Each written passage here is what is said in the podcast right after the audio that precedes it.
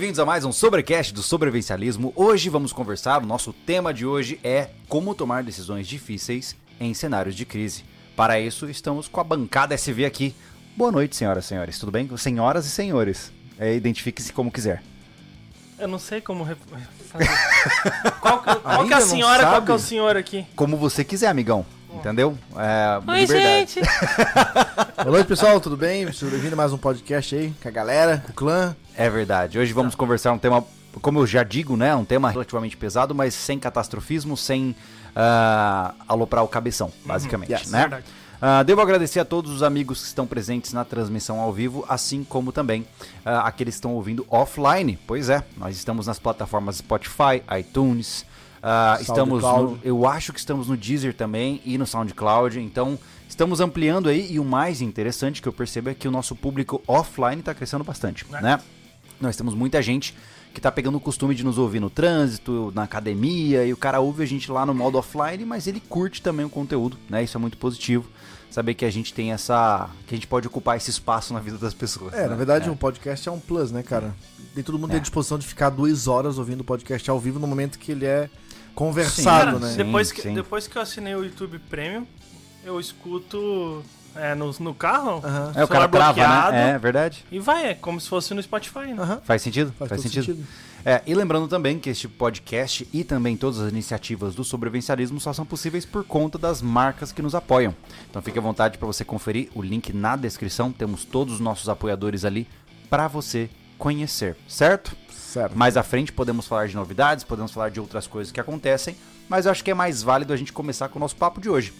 É, inclusive, eu fiquei sabendo que o negócio lá na, no conflito Rússia e Ucrânia tá cabuloso ainda, né, cara? Tá, ainda tá. Inclusive, a Rússia abriu mão de 30% do território que havia previamente conquistado. Vocês viram isso? Não, É isso eu não vi. É, não tá, não tá aguentando a porrada. Pode ser estratégia, eu não sei, eu não entendo nada de guerra, mas é, é meio estranho. Se tu né? não entende, imagina eu. Não, cara, é, é, é que teve muito especialista em guerra, né, cara, É, ultimamente. Mas eu realmente eu me reservo ao silêncio sobre isso. Não, eu só acho, eu fico naquela. Hum, curioso. É, Mas você não passa de especulações baratas, né? Total, Eu não total. conheço a cultura local, eu não sei de nada de ninguém lá, então não deixa de ser louco, né? é, o Mas- embasamento é vozes na minha cabeça. É, mas é exatamente por conta desse tema que está cada vez mais presente, né? As pessoas estão é, mergulhadas, tem muita gente que está mergulhada em acompanhar diariamente o que está acontecendo nos conflitos de lá. E é natural que nesse momento muita gente se pergunta, pô, e se isso chegar para cá? Né? E se um conflito de fato a nível global, né, a temida terceira guerra mundial, de fato começar, né? Como é, que eu vou reagir? É, né? ó, sobre o assunto de hoje, eu vejo que as pessoas estão muito. Estão especulando muito, mas ninguém se põe no lugar o que nós faremos se isso acontecesse aqui. Como nós vamos nos comportar, que é o assunto de hoje. Sim, sim. né? Porque é, tem decisões muito difíceis a tomar numa, numa situação realmente de crise. é. Que ninguém faz ideia, nunca ninguém passou por isso, não temos experiência nisso. Não. Cara, acho que o brasileiro tá muito equivocado no que se diz crise realmente. É. Que não é nossa realidade, pô. Não. O Brasil teve seus conflitos aí na época da República e tal. A última acho que foi o quê? Ditadura militar? Não, é- mas é. Não, não dá Mas- pra comparar, mas não entendeu? dá pra Não dá comparar, pra comparar. pô. É. Entendeu? É, o Brasil ele é um país, é, entre aspas, né, abençoado no que tange a conflitos. Nós tivemos poucos conflitos históricos, estatisticamente falando. Tivemos muitas guerras aqui dentro, que a, a- o colégio fingiu não existir. Né?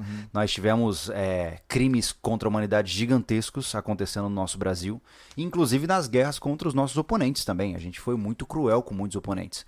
Então vamos falar, ah, Brasil não tem. não sabe lutar. É, mas o Brasil deixou só 7% da população masculina do Paraguai viva, né? Isso por plena necessidade genocida. Então nós somos muito buscar herói bons. lá no continente asiático. Não, né? então assim, é, nós somos muito bons em, em fazer o negócio acontecer, né? Isso está na nossa genética também. A diferença é que isso foi esquecido pela nossa cultura de forma proposital, né? E eu digo proposital porque eu estudei em bons colégios, tive a chance de estudar, estudar em bons colégios e a história que eu aprendi no colégio não tem nada a ver com a história que eu vejo em documentários, cara. Nada a ver. Não me contaram grande parte do que aconteceu. e, e são coisas importantes. Na minha concepção, o sangue derramado em um país ele é ele precisa ser necessariamente lembrado como uma lição, seja para repetir ou para não repetir. Sempre. Toda e qualquer batalha tem esses dois lados da moeda, né? Não é à toa que você vê vários países que passaram por, por regimes pesados, por situações drásticas, que fazem questões de manter museus her- erigidos lá para manter a lembrança daquilo vivo, né? É, por mais que seja um tema complicado, mas, por exemplo, você vai ver na Alemanha, você pode conhecer, por exemplo, Auschwitz. Você pode conhecer. Por quê? Porque você é um, um sádico? Não. Mas é para você ver o que aconteceu e garantir que nunca mais aconteça. E no Brasil, nós apagamos a nossa história com um objetivo muito claro, né? Para que a gente não tenha é, meios de pesquisar o que aconteceu Não, e repetir o erro, entendeu? Não, não, não só o erro, como eu posso inventar qualquer mentira, revisar essa história, né? Exatamente. Total. É, a história ela é manipulável, né? De Exato. acordo com o interesse do historiador e também daqueles que publicam a história, né?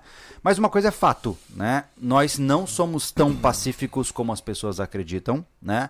O brasileiro, de maneira geral, é um, um povo extremamente forte, né? Extremamente criativo, extremamente é, cheio de recursos pra... Cara, o Brasil é o país da desobediência civil, pô. Né? Então, nós somos especialistas em não ligar para leis, basicamente. Ou tentar manipulá-las, né? Exatamente. No mínimo, no mínimo. É. Então, assim, eu não, não concordo com essa síndrome mais vira-lata que a gente tem, né? De que, ah, a gente nunca fez nada. Não, a gente fez muita coisa. Claro que nós nunca passamos por desastres de larga escala, né? Por exemplo, os japoneses têm uma cultura de, de ajuda mútua, né? Você foi ver na, na, na tsunami em 2008, 2009.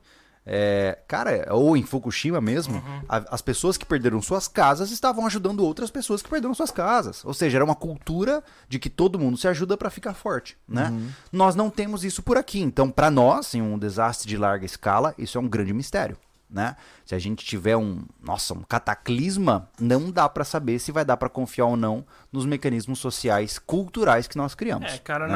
na- eu falo assim por experiência no micro, né, Júlio? Na- em qualquer, qualquer ocorrência, assim, muita gente se propõe a ajudar. Uhum. Entendeu? Mas eu não, a gente não tem a noção, a gente só espera que, que aconteça o melhor, Sim. né? Mas a gente não tem a noção em cataclisma, assim. É, né? eu, eu, eu particularmente, muita gente me, me considera como romântico nesse sentido, né?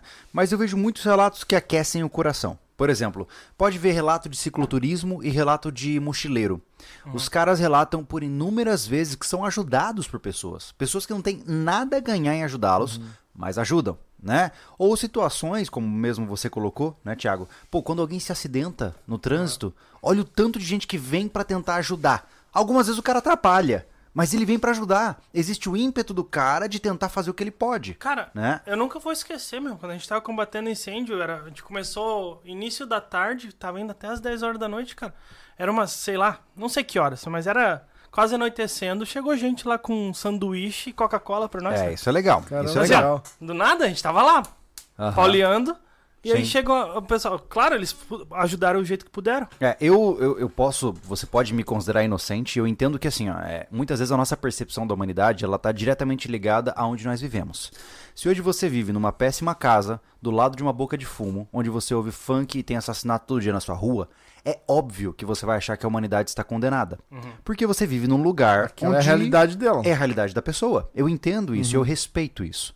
Mas quando você conhece o mundo de uma maneira mais ampla, você percebe que sim, isso existe, mas existe muita coisa boa também, né? Existe uma balança muito grande. E, a- e o meu maior argumento é o seguinte: se o mundo fosse ruim, ele já tinha implodido, pô. Porque ninguém ia querer trocar fio de luz quando cai no meio da tempestade, ninguém ia desentupir fossa, ninguém ia fazer nada das funções que mantêm o mundo rodando.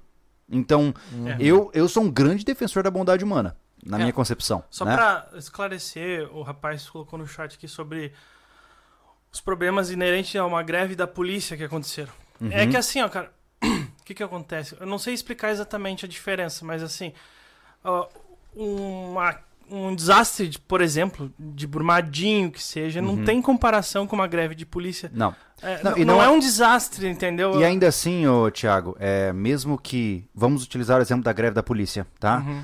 Estatisticamente falando, deve ter sido o quê? Meio por cento da cidade que foi para os saques? Sim. Porque se a cidade inteira começar a saquear, a cidade explode, né? Então, perceba que a regra é sempre a mesma. Saco vazio faz mais barulho. Então, quando você tem... Cara, pode pegar uma cidade de 100 mil habitantes. Se 10 caras quiserem tacar o terror numa cidade, vai parecer que a cidade inteira está em chamas. É. Por quê? Porque são só 10. Entendeu? Então existe essa. É claro, eu não tô menosprezando o risco, tá? Eu só tô pontuando que nós temos que tomar muito cuidado com o olhar catastrofista. Porque o nosso objetivo é se preparar para a catástrofe e não ficar depressivo achando que nada mais tem saída no mundo. E outra, né? e outra coisa, ah, o que vende? O que vende de notícia? Ah, claro. O que claro. vende de notícia é desastre, pô. É, escorre sangue, né? Exato. Jornal escorre sangue, né? É, é, o exemplo, a, a gente tem exemplo aqui no canal, pô. A gente coloca um, um título, sei lá, greve de caminhoneiro, chove de gente na live. É verdade. Entendeu? A gente vai falar de alguma coisa construtiva, autossuficiência, vem 400 pessoas. É. Entendeu? É que a tragédia, ela, ela chama atenção. Né? Exato. É, existe uma, uma espécie de mística em volta da tragédia, né? Algumas pessoas gostam de ver isso porque elas se sentem bem vendo isso. É muito louco, né? Então, é natural que as mídias, para tentar sobreviver, vão apelando cada vez mais para isso. Só que isso gera repercussões muito negativas. É como eu falo, você pega uma pessoa, eu tenho certeza que aí no chat deve ter alguém que tem um, um senhor de idade em casa, uma senhora de idade em casa, que vê aqueles noticiários o dia inteiro, aqueles Brasil Alerta, aqueles... tem, cara? É. Cara, essa pessoa começa a achar que o mundo inteiro é violento. Que você vai sair na rua, vai ser estuprado, vai ser desmembrado, porque é só isso que a pessoa vê. Né? E, mais uma vez, eu não defendo que sejamos inocentes. Mas também não precisamos entrar em um patamar de catastrofismo. Porque se o mundo for tão ruim assim, pra que continuar vivendo? Não é verdade? É sempre buscar o equilíbrio, né, Júlio? Claro, claro, é possível ter uma boa vida. E é como eu sempre digo, todo argumento generalista, ele peca se você encontra uma evidência contrária. Então, se você aí acha que o mundo é ruim e que a vida não vale a pena e que todas as pessoas vão fazer maldades com você, saiba que eu discordo e vivo uma vida maravilhosa com pessoas com quem eu confio e construir uma vida com muita tranquilidade e calma para o meu futuro. Então, eu já sou um contraponto à sua visão. Logo, não é todo mundo. É todo mundo menos o Júlio. Combinado? Mas, enfim, com essa, esse start é importante dizer isso, porque pensa comigo. A pessoa que está cultivando uma vida de catástrofe. Ele já tá o tempo todo ali, ah, o mundo vai acabar, meu Deus, né? E aí acontece algum problema, seja a nível social ou a nível individual. O cara fica desempregado, ou sei lá, acontece uma situação violenta na família. Esse cara, que já tem uma percepção negativa de mundo, ele tá ferrado.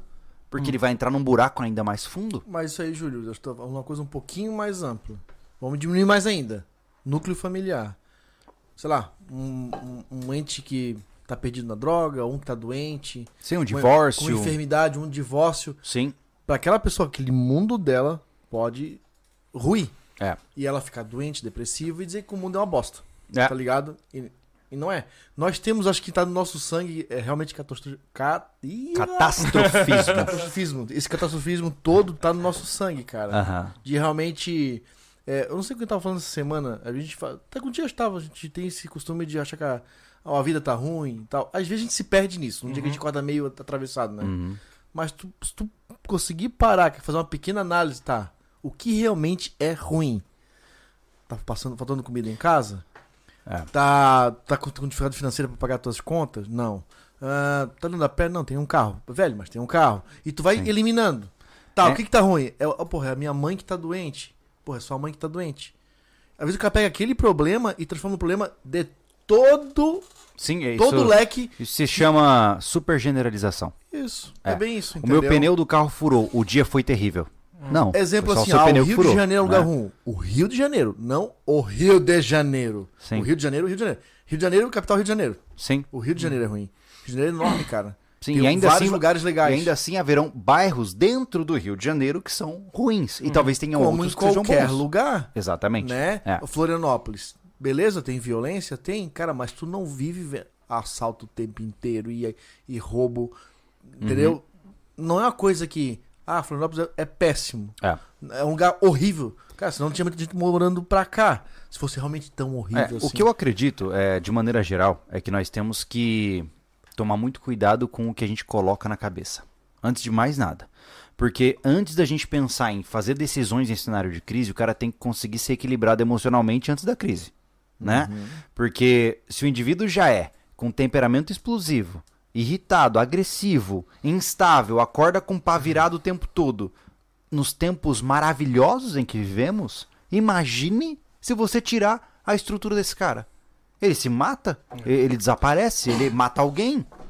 Então, eu sempre deixo claro que pra mim, a maior válvula de escape, válvula de escape não, o maior calcanhar de Aquiles que nós temos no sobrevivencialismo é a, o equilíbrio mental. Porque se o cara não tá bem da cabeça, ele vai pro buraco, não importa quantos milhões de reais ele tem no bolso. Uhum. Né? Ainda mais quando ele é chamado para ação, entendeu? E é nesses cenários de crise que a gente vai ser chamado para ação. Né? E mais uma vez, o apocalipse pode ser individual, como você bem pontuou. Né? Um, um pai de cinco filhos que ganha bem e de repente se vê desempregado sem reserva de dinheiro, ele está num apocalipse. Entendeu? E ele precisa do equilíbrio mental que ele construiu ao longo da sua vida para agir da maneira certa nesse momento, né? Porque é muito comum e você vê famílias que se fragmentam e se explodem, é uma implosão familiar quando as coisas saem do trilho, né? E- É, acho que pessoas vivem, às vezes, o apocalipse que, que não é, elas não são responsáveis. E ela não se liga no apocalipse que ela mesma provoca. Uhum. Que é, né, tem tudo a ver com sobre isso, uma má administração de uma família, por exemplo. Como Sim. bem falou. Com Tenho certeza. cinco filhos, então por que eu vou tirar um carro zero? Uhum, Tem que ser comedido. uhum. Por que, que eu vou gastar com supérfluo? Tem que ser comedido. Ele tá provocando um apocalipse, por quê? Porque ele não vai dar boa educação pros filhos, uma boa alimentação, lazer Mas o- que seja. Isso vai Mas ele tá qualquer... preocupado com a guerra na Rússia, que ele não domina isso. Anderson, o cara tá preocupado com a guerra na Rússia, mas come gordura o dia inteiro, só come transgênico e tal. O cara se alimenta pior do que um porco comendo é fa- lavagem. Isso é outro fato E ele tá ainda. preocupado com a guerra? Aí tu entendeu? Ele tá provocando. os- Ele não tá interessado nos apocalipses que ele tá causando pra ele mesmo, né? Sim, sim. Então, é, é, o que, que é o apocalipse de verdade? Eu, eu sou. A gente conversou várias vezes aqui, tu se abdicou pra caramba de política, por exemplo. Uhum, É intangível isso aí, cara, não tem como tu mexer lá. uhum. Aí tem pessoas que cobram aqui o sobrevivencialismo. Pô, você tem um canal de 2 milhões, você não se posiciona. Pra quê, cara? não vai adiantar, não é 2 milhões, que nem ativos são, todos eles, né? Senão a gente teria 2 milhões de visualizações todo vídeo. Ia ser demais, né? Ia ser demais, nós estaríamos muito ricos, Oh, né? é fazendo, verdade. fazendo vídeo em qualquer lugar do mundo. Ah, não vai adiantar. Não. Aí o cara vai se. Eu vi o Júlio se consumindo por política. Na época da eleição, da primeira eh, mandato de Bolsonaro, que a gente tava preocupado em saber que ia ser do país como agora de novo, Uhum. né? Mas não vamos entrar nesse assunto, que, né? Enfim, eu vi o Júlio consumido em preocupação. É, Mas- Não adiantou nada. Mas não adiantou nada. Não. A- a- arrumou um monte de inimigo. um Cara, já me crítica. perguntaram de novo O sobre canal isso. não mudou nada, o Não. É. dinheiro não aumentou, e, né? Enfim, então você, o que ele vai se preocupar? Ó, o, que a gente tá, che- o que a gente tá conquistando agora. Trabalhamos, achamos a cabeça trabalhamos. O Thiago veio pro nosso grupo. Hoje conquistamos tudo junto, temos um terreno, É. estamos bem encaminhados. É, é importante, Anderson. Eu acredito que assim, ó, o cara tem que olhar pra vida dele e ver se ele não encontra incongruência, Uhum. né? Ah, muitas vezes, como a gente tá falando, eu tô lutando por um país melhor. Tô lá todo dia, eu tô com a bandeira tô fazendo isso, tô fazendo. Não interessa o partido que você defenda, sei lá, tanto faz pra mim. Mas o cara tá lá lutando dentro dos conceitos dele por um país melhor. Aí, como eu te disse, o cara tá fumando cigarro, tá bebendo pra caramba, comendo carne, churrasco o tempo todo, ganhando peso. Me desculpa, mas se você quer fazer um país melhor, começa cuidando de você, pra você durar mais tempo, pra você poder cuidar da sua família, Pra você poder dar amor e carinho pros seus filhos, porque na hora que você tá se regaçando fisicamente, você é dias e dias cada vez me- menores que você vai ter do lado daqueles que você precisa proteger, né? E pra mim isso é uma incongruência sem tamanho. Entendeu? Sim, todo homem pode escolher os seus venenos. Como eu digo, hora ou outra eu gosto de um charuto. Hora ou outra eu gosto de tomar uma cerveja, como eu tô tomando aqui agora. Agora, se o cara tá se autodestruindo fisicamente e tá querendo lutar por um mundo melhor, pra mim não cola. Não faz sentido. Entendeu? É, é, uma- é um discurso incongruente, né? Cara, mas o cara pode já de cara, de berço, lutar por um mundo melhor, que é dos seus filhos e da sua família. Ficar se preocupando. Eu vejo gente brigando por tudo aí, cara. É futebol, é política, né? O povo curte tritar, É, né? Caraca, cara. E aí, como tu sempre fala, aí chega em casa não dá um beijo na mulher, um abraço nos filhos. Tá entendeu? estressado, dorme Tá mal, estressado, não trabalha não, mal. não batalha por um futuro melhor. É. A casa tá lá caindo nos pedaços, o carro tá sem manutenção. É.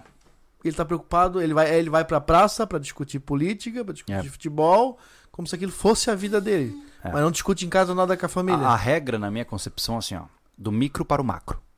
né? Então você começa Sim. arrumando o seu corpo, depois vai arrumando a sua cama, depois vai arrumando o seu quarto, depois a sua casa, depois da sua casa, a sua família, depois da família, os seus amigos, depois a comunidade, depois o seu bairro, depois a sua cidade, depois o seu estado.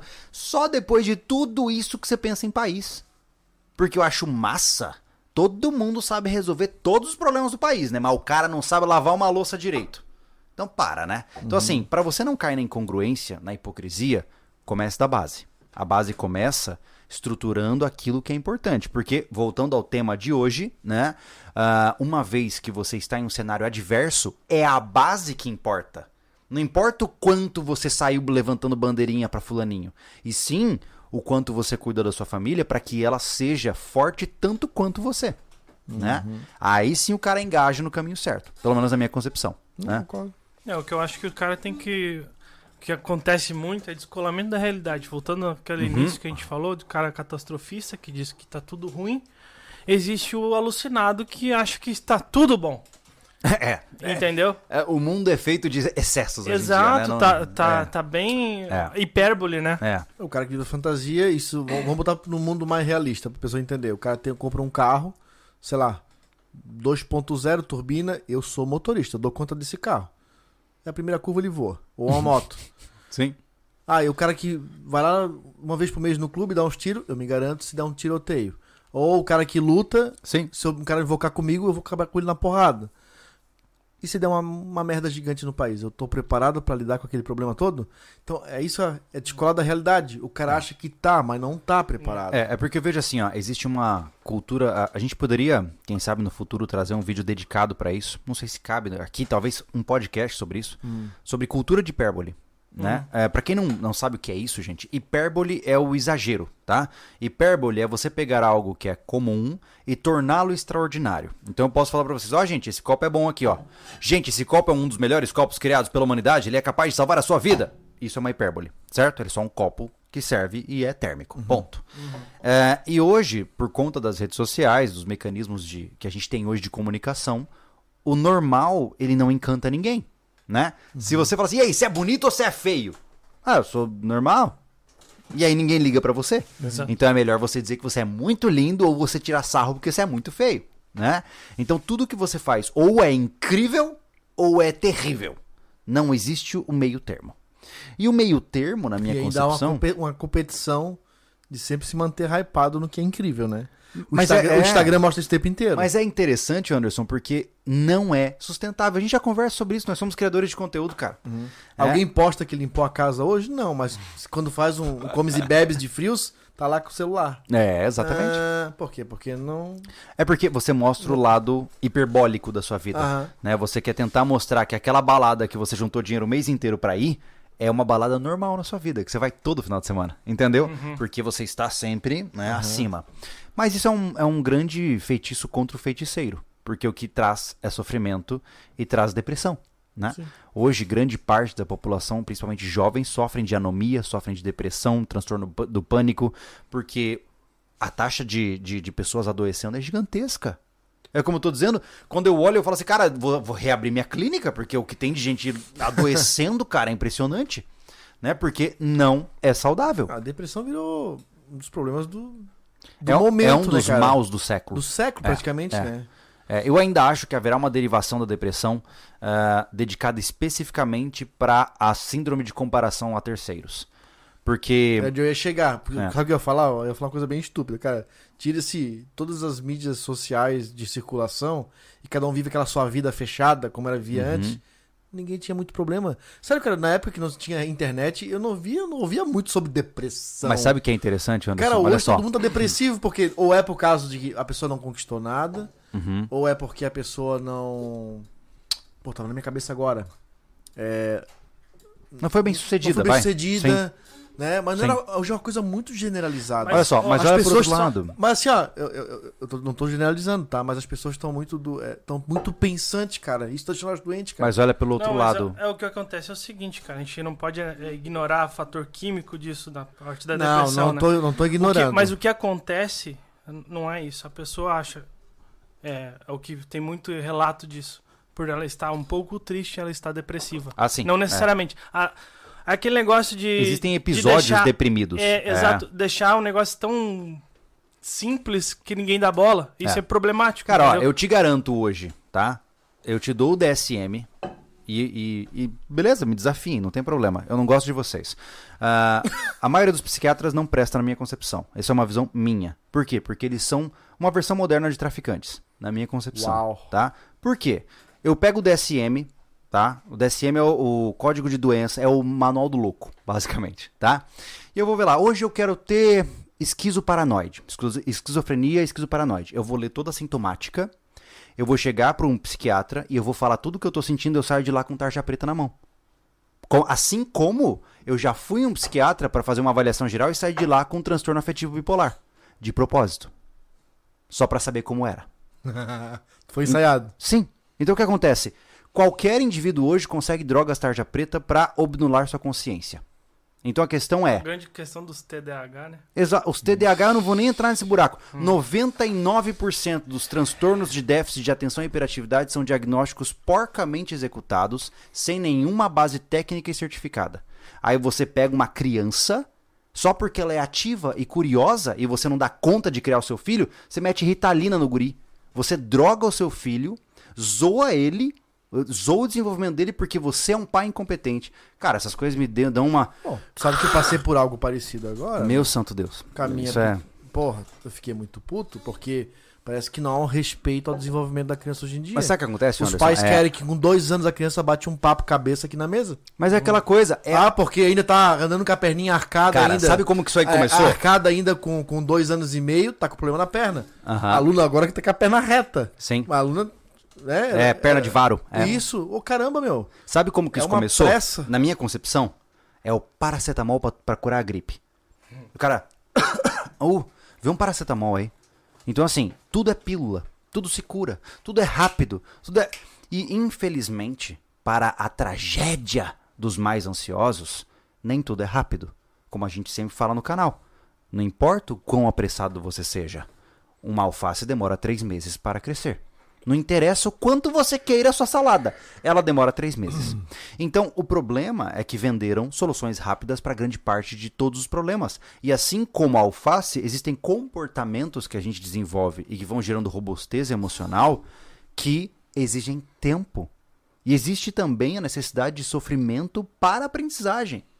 Então, muitas vezes você vai levar tapa na cara, vai cair de cabeça no chão, vai ficar chorando sozinho, mas isso não é porque você tem que morrer. Não, é porque você está endurecendo, né? Exato. E, e isso me preocupa. Me preocupa porque eu vejo, hum, voltando à questão de filhos, eu vejo pais desesperados Oh! quando uma criança cai no chão e rala o joelho. Desi... Cara, é um verdadeiro desespero. Sabe, me dá uma coisa. Cara, o meu objetivo com a minha filha é evitar traumas severos, evitar lesões que são capazes de gerar incapacitação ou morte. Se minha filha caiu e tá sangrando o joelho, ó filha, olha lá o sangue, vai limpar, guria. Acabou. Porque é assim que se cria seres que são fortes, pô. Na nossa época, e eu quando digo nossa época, porque eu acho que a gente pegou o clássico Mertiolate que arde. A gente é da mesma geração, É. É. Então, Isso, é. o Mertiolate arde. Nossa, o que eu me e, e ele era quase uma punição pro cara aprender a não se machucar Cara, de novo. Eu me cortei na infância, o que eu me machuquei, caraca.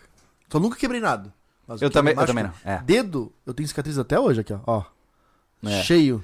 Não, ma- Por machucado. Porque antes dos 10 eu já brincava com faca e facão, cara. Sim. Sempre brinquei. É, Eu nunca tive. ne- Não, eu tive dois acidentes feios, né? a mãe mas só falava é- assim, ó, não corre com nada pontudo na mão. Pronto, basta, era a regra. É. Como tem regra de, de, de segurança pra pistola, tinha pra Eu sei- faca. eu sei que não tem Só nada a ver não com- corre. É, a gente tá delongando Eu aqui. sei que não tem nada a ver com o tema, mas me diz uma coisa: qual foi, o- qua- quais foram os machucados mais sérios que vocês tiveram assim? Tipo, sério mesmo, o maior que você já experimentou? Sério? É, tipo, sério. Cara, Não, Tinha não um- tive, eu não tenho quebrei essa nada. cicatriz Nenhum, aqui. Não, mas assim, nada sério, assim, tipo, de ter que ir pro hospital, sei Não, lá. a única coisa que eu fiz até hoje, que eu precisei ir para o hospital, eu já tava com 11 anos, eu acho.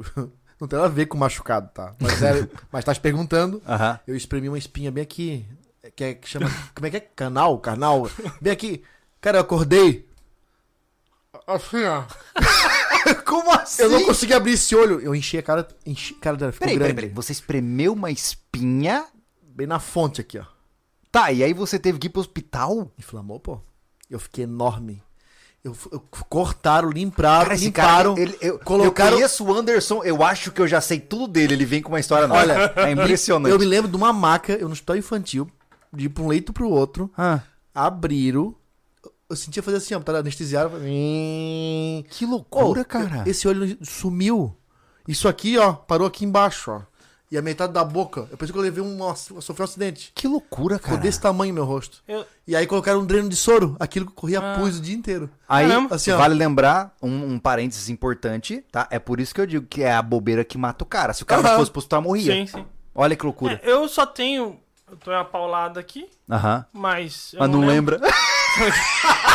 aí, aí eu vou perguntar pra mãe, porque eu só lembro de eu tomar uma paulada, a minha irmã ficar apavorada que eu tava cheia dessa casa de- Alguém bateu em você.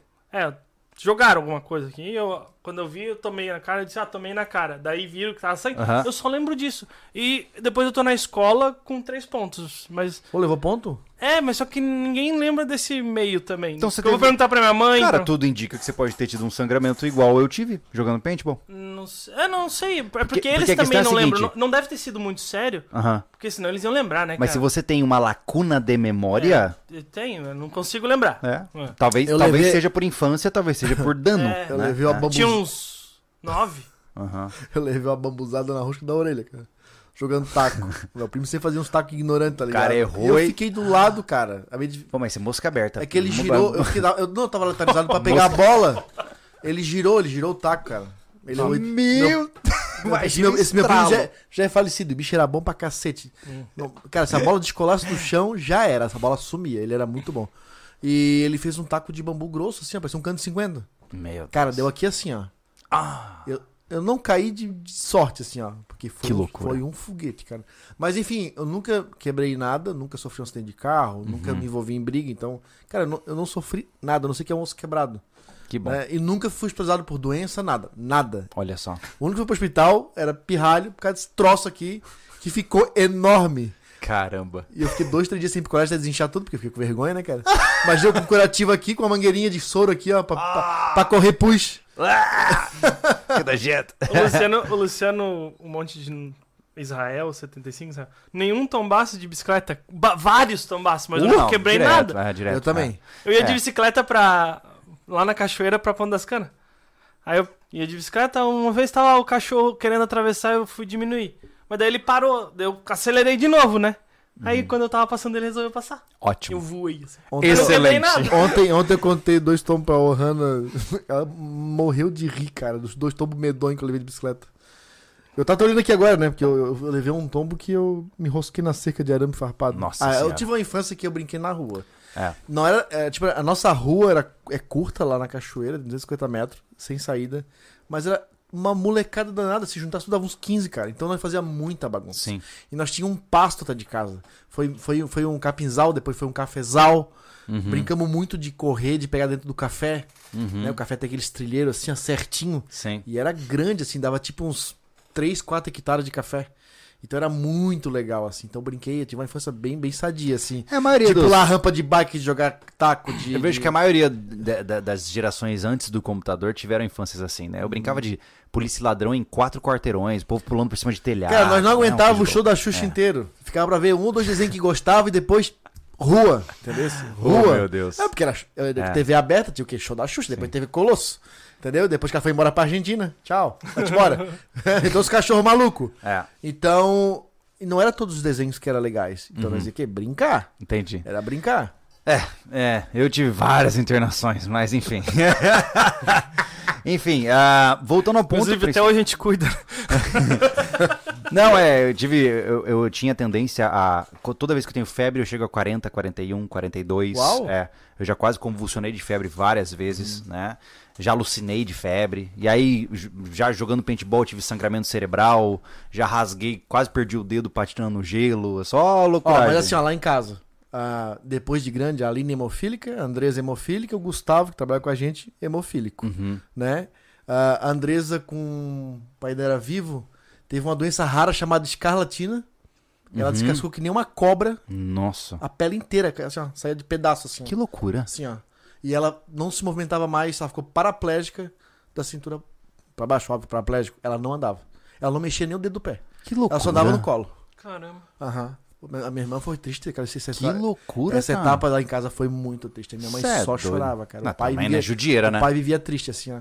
Que ela só É. se movimentava na mão, cara. Que loucura. É, depois passou. É uma doença rara, ela teve essa doença, cara. Que louco Trataram, isso, hoje ela, ela normal, né? Olha só. Mas a Aline também nunca teve problema. Teve esse problema da hemofília Sim. que teve que cuidar, né?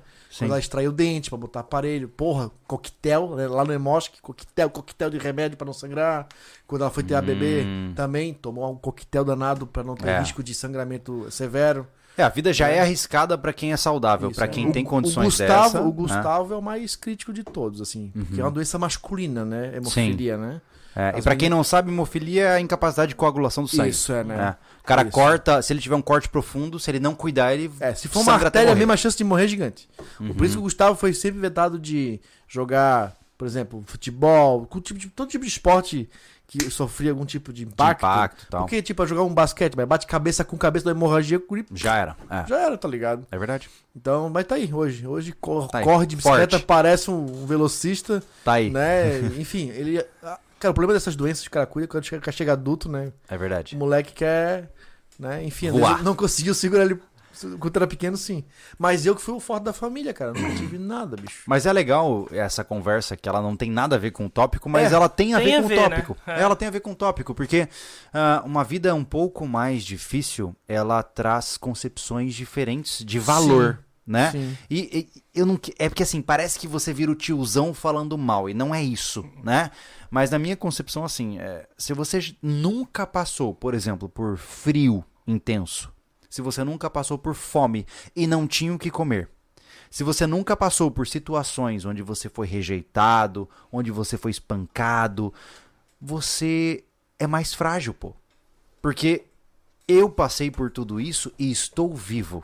Então eu aprendi como é. Eu reconheci a importância de um banho quente.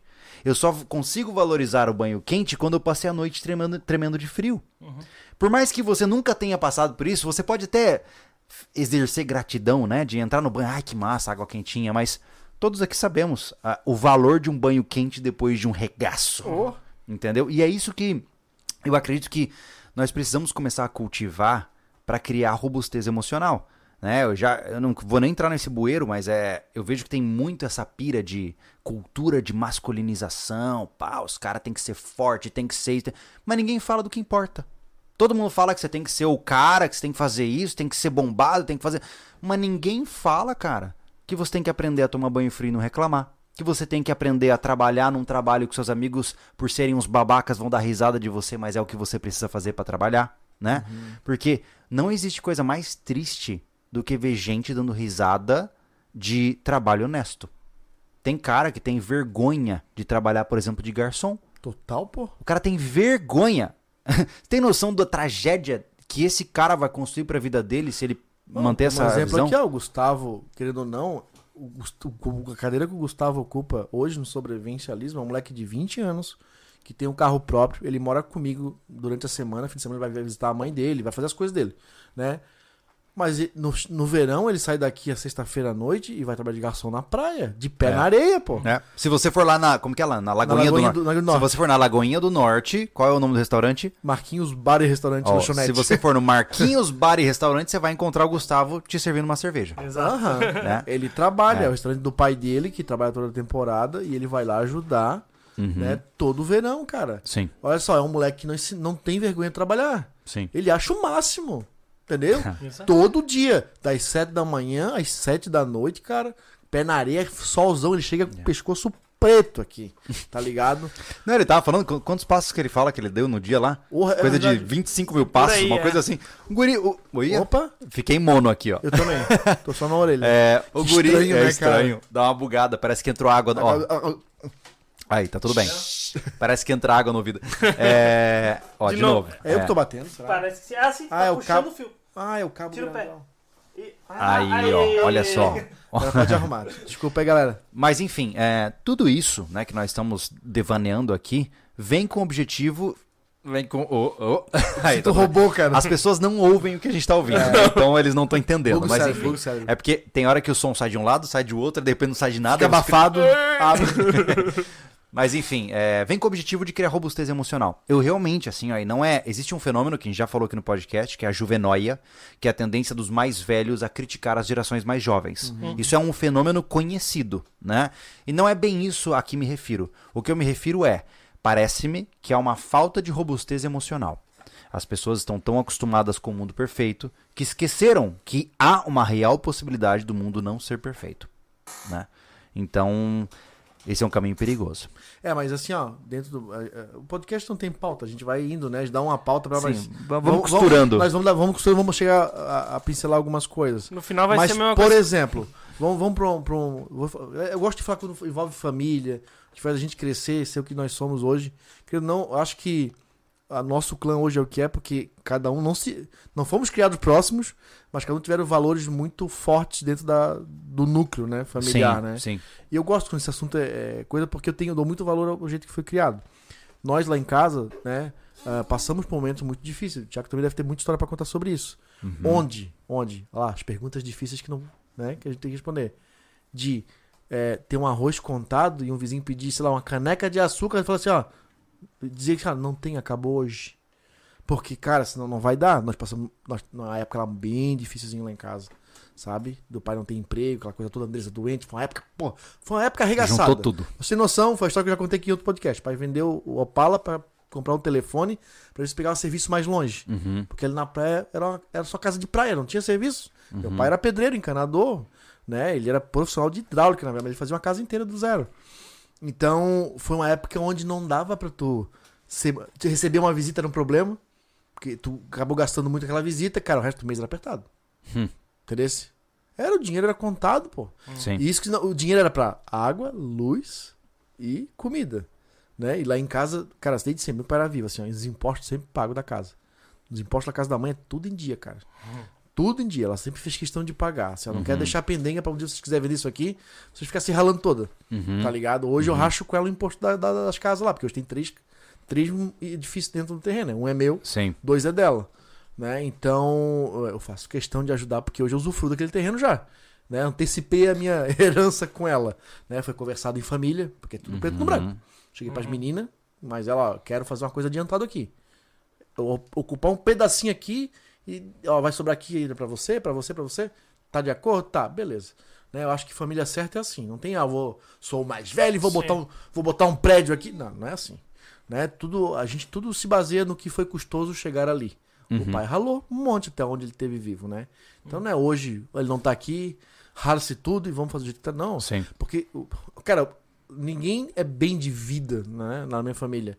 Mas hoje, cara, é privar a mãe. Tiago deve ter muito essa, essa consciência, né? De se incomodar. Uhum. A pessoa mais velha, cara, tem que ter paz, cara. Eu não É. quero dar problema pra minha mãe. Ralou muito, né? Pô, cara, É. minha mãe ficou sozinha com um filho de 15, 13 e 7. É. Vou dar trabalho pra ela, cara. Minha mãe, Complicado. eu já saí trabalhando, cortando grama, cortando grama pra ganhar dinheiro pra ela não comprar roupa pra mim, para Sim. meus materiais de colégio eu comprava, entendeu? Ajudar de vez em quando com luz, com água, pra- Sim. pra pagar alguma coisa. É, Só um momento. Isso aí, Anderson, é, tem tu- eu, eu falo que tem tudo a ver. Qualquer, toda essa volta que a gente deu tem tudo a ver porque por causa da tua construção que vai, vai influenciar nas suas decisões. É isso? O jeito que tu é criado vai influenciar na tua decisão. O pai, quando era vivo, dizia assim, ó, ele já sabia desde que eu gostava de carro. Ele falava pra mim assim, tu gosta de carro, né? Ele começou a me ensinar. Mas tu só vai dirigir quando tu trabalhar pra botar, tiver dinheiro pra botar gasolina. É isso aí, ó.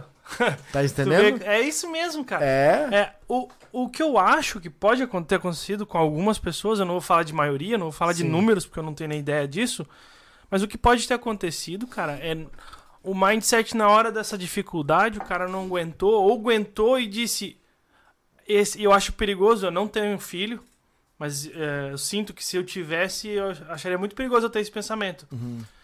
Que a dificuldade que eu passei, eu não quero que o meu filho passe. Hum, é perigoso mesmo. E aí, eu já porque o cara aqui, é, porque o cara se perde, se, se perde e aí vai protegendo demais Aham. e aí cria uma criança de veludo. Entendeu? E, e, pô, É, hoje eu me preocupo, porque minha filha não tá debaixo da minha asa, né? Uhum. Tá, tá lá em Recife, tô indo visitar minha filha amanhã, né? Tô indo pra Recife amanhã. E hoje ela queria com a mãe dela, que tem um pensamento diferente, não tô achando ruim, ela é uma- somos pessoas diferentes, sim. né? Ah, isso já me preocupa um pouco, né? Já falamos isso num podcast que foi apagado, infelizmente. Eu queria É. rever eu falando meus pensamentos. Não, não foi apagado, né? A gente Foi- perdeu. Perdeu, é, perdemos, é. Eu falei algumas coisas sobre esse pensamento, né? Uhum. de- sobre filhos e tal. E hoje eu tenho uma lacuna na minha vida que é não ter o poder é, sobre a minha filha de criá-la do jeito, né? Sim. Com os valores que eu acredito que tornaria ela uma mulher muito forte. Uhum, Eu, se a Bianca tivesse no meu lado, era mais ou menos o que o Júlio faz com a, com a Luna. sim. É na porrada no grito, tá ligado? Eu acho muito massa. Júlio não bate, Júlio não briga, Júlio dá educação pra menina dele. E eu queria desse jeito. É, tem uma coisa ah, que chora, passa na cabeça. Não, deixa eu chorar um pouquinho, pô. Tem que aprender com a dor também. eu acho pequeno. muito legal esse jeito que a Luna é criada pelo Letícia e pelo Júlio, cara. Porque, pô, é- ela aprende com erro, cara. Ela aprende mesmo, assim, ó. O, o Júlio não vai lá, não, não faz assim que tu vai cair. Ou não faz assim que tu vai errar. Ele olha, ele, fi- ele fica vigia, vigiando ela, né? a- nas ações dela. Ele sabe do que vai acontecer, mas ele não impede que ela faça, que ela tenha consciência. Porque realmente, se ele falar, ela não vai ter a consciência Cara, a- a- daquele erro que ela não, cometeu. nós somos. O seu Júlio é psicólogo sabe falar sobre isso aí. A gente sempre joga bom pro Júlio e dá certeza das coisas, mas somos meio programados pra. Somos programados pra, pra receber carinho e dó- dó- dó- dói, sabe? Ah, né? Não. Eu lembro dia nós estava na praça e ela chegou chorando e que ela tinha caído pro joelho e assim, saiu sangue, filha. Não, então não vai acontecer nada, vai brincar de novo, tá? Você Passa tinha que ver, cara, ela caiu um tombaço. Foi na última vez que foi na praça. Foi bonito de ver, cara. Veio com a mão sangrando assim. Aí eu, nossa, que sangue bonito, hein, filho? Ela, pois é, pai. quebrasse ela. Mas Porque é. eles vêm pronto pra chorar, né? Ju- assim, ela escorrega no chão assim, olha só que interessante, né? Você caiu. É porque, cara, a questão é a seguinte, mano. É. Como é que você aprende. E de novo, ó. Não toquei nada, meu pé parado aqui. Como é que você aprende. mesa não- É verdade. Boca, Ah, ó, ele tá sabotando a gente. Aí, ó, Para de pronto. falar esse cara, tá chato. Como é que você aprende que fogo queima? Como que você aprende? Hum. Você Ah, mete a mão e pois queima é. a mão, não é? Aí você não é besta e não vai enfiar a mão de novo, não é verdade? Cara, é assim. Sabe o que acontece? Quando você tem um pai super protetor, você priva a criança do- da evolução. Porque nós somos como uma inteligência artificial nesse sentido. Como é que um computador de inteligência, inteligência artificial trabalha? Você tem. é, ele vai tentando soluções. Essa deu errado, ele vai por aqui. e né? Ele e assim vai ele faz a matemática ali. Então, assim, ó, se a criança estava correndo em uma colina de brita e caiu, o que, que ela aprendeu? É melhor não correr em uma colina de brita. Maravilha. Ela já eliminou este potencial erro da linha de comportamento dela. É como eu disse, o que, que eu tenho que evitar? Que ela se machuque severamente. Agora, lesões superficiais, eu vejo quando ela vai cair. E eu só fico ali assim, ó. É tipo um fail arm, tá? É, é compilação de falhas, tá ligado? Que você vê no YouTube. É a mesma coisa. Falou do fogo e eu ah, lembrei do que o pai fala. O que acontece? Ah, tu fala pra pessoa, fogo queima. Uhum. Aí ele, tipo, a gente fala, ah, se, eh, se o cara se queimou assim. Aí o cara, ai, ai, ai, é, tu não é surdo. Então, ah, na minha concepção, é, nós não podemos privar as crianças. De uma regra, eu já falei várias vezes isso, talvez aqui, talvez no meu canal lá. é, a regra é sempre a mesma. Se a criança não pede ajuda, não ajude. E se ela pedir ajuda, não acolha. Dê a instrução e ajude ela a entender o que aconteceu. É, eu vejo hoje Né? muito isso, Júlio. Os pais estão resolvendo os problemas. Cara, O filho tá com um negócio, tá, tá com dificuldade. É que o papai ajuda. é. Então, assim, ó, a Mostra. criança. É assim, assim, de, É, novo, de a novo. criança quer montar um quebra-cabeça. Você vê que ela tá lutando com aquele quebra-cabeça. Que ela não vai conseguir. Cara, você com o pai dá vontade. Ai, filho, deixa eu te mostrar. Relaxa. Deixa ele quebrar a cabeça. Se ele não pediu a sua ajuda, a sua ajuda atrapalha. Porque o processo dele, quando ele tá em dificuldade, é quando a cabeça dele tá um reator nuclear, entendeu? Tra- Trabalhando de todos os jeitos possíveis para tentar solucionar um novo problema. E se você entra no caminho e oferece a solução, você zoou o processo de aprendizagem. Aham. Total. Então, assim, se a criança não chegou, pai, eu não consigo, não mete o bedelho. Porque nós somos muito ansiosos como pais. E a gente quer, ai, tem que, né? Vou ajudar. E aí você estraga a criança. E quando eu digo estraga, é porque se você adota uma perspectiva de criação como essa, na fase aí do seu 1 até 5 anos, você estraga a criança. Existem elementos que uma criança aprende até os seus 10 anos de idade que ela não aprende mais. Uma vez sedimentado aquele padrão, dificilmente ela vai mudar ao longo da vida. Então, Isso é extremamente importante. Essas criações elas são muito drásticas e precisam ser cuidadas com muita atenção. Né? Eu vi um, um- um pessoal falando que é muito louco que a gente faz até autoescola para dirigir, mas não tem autopaternidade, né? Para aprender a ser pai. aí só bota a criança no mundo, larga e vê o que acontece. E aí vai dar ruim, né, cara? Vai dar ruim, né? Mas enfim, antes da gente ir de fato pro nosso tema, a gente tá fazendo uma roupagem aqui para abraçar o assunto. Joga os superchats aí pra gente, Thiago. Vamos lá. Jean César. César. Creio que um dos conflitos. Isso é lá do início, né? Tá, claro.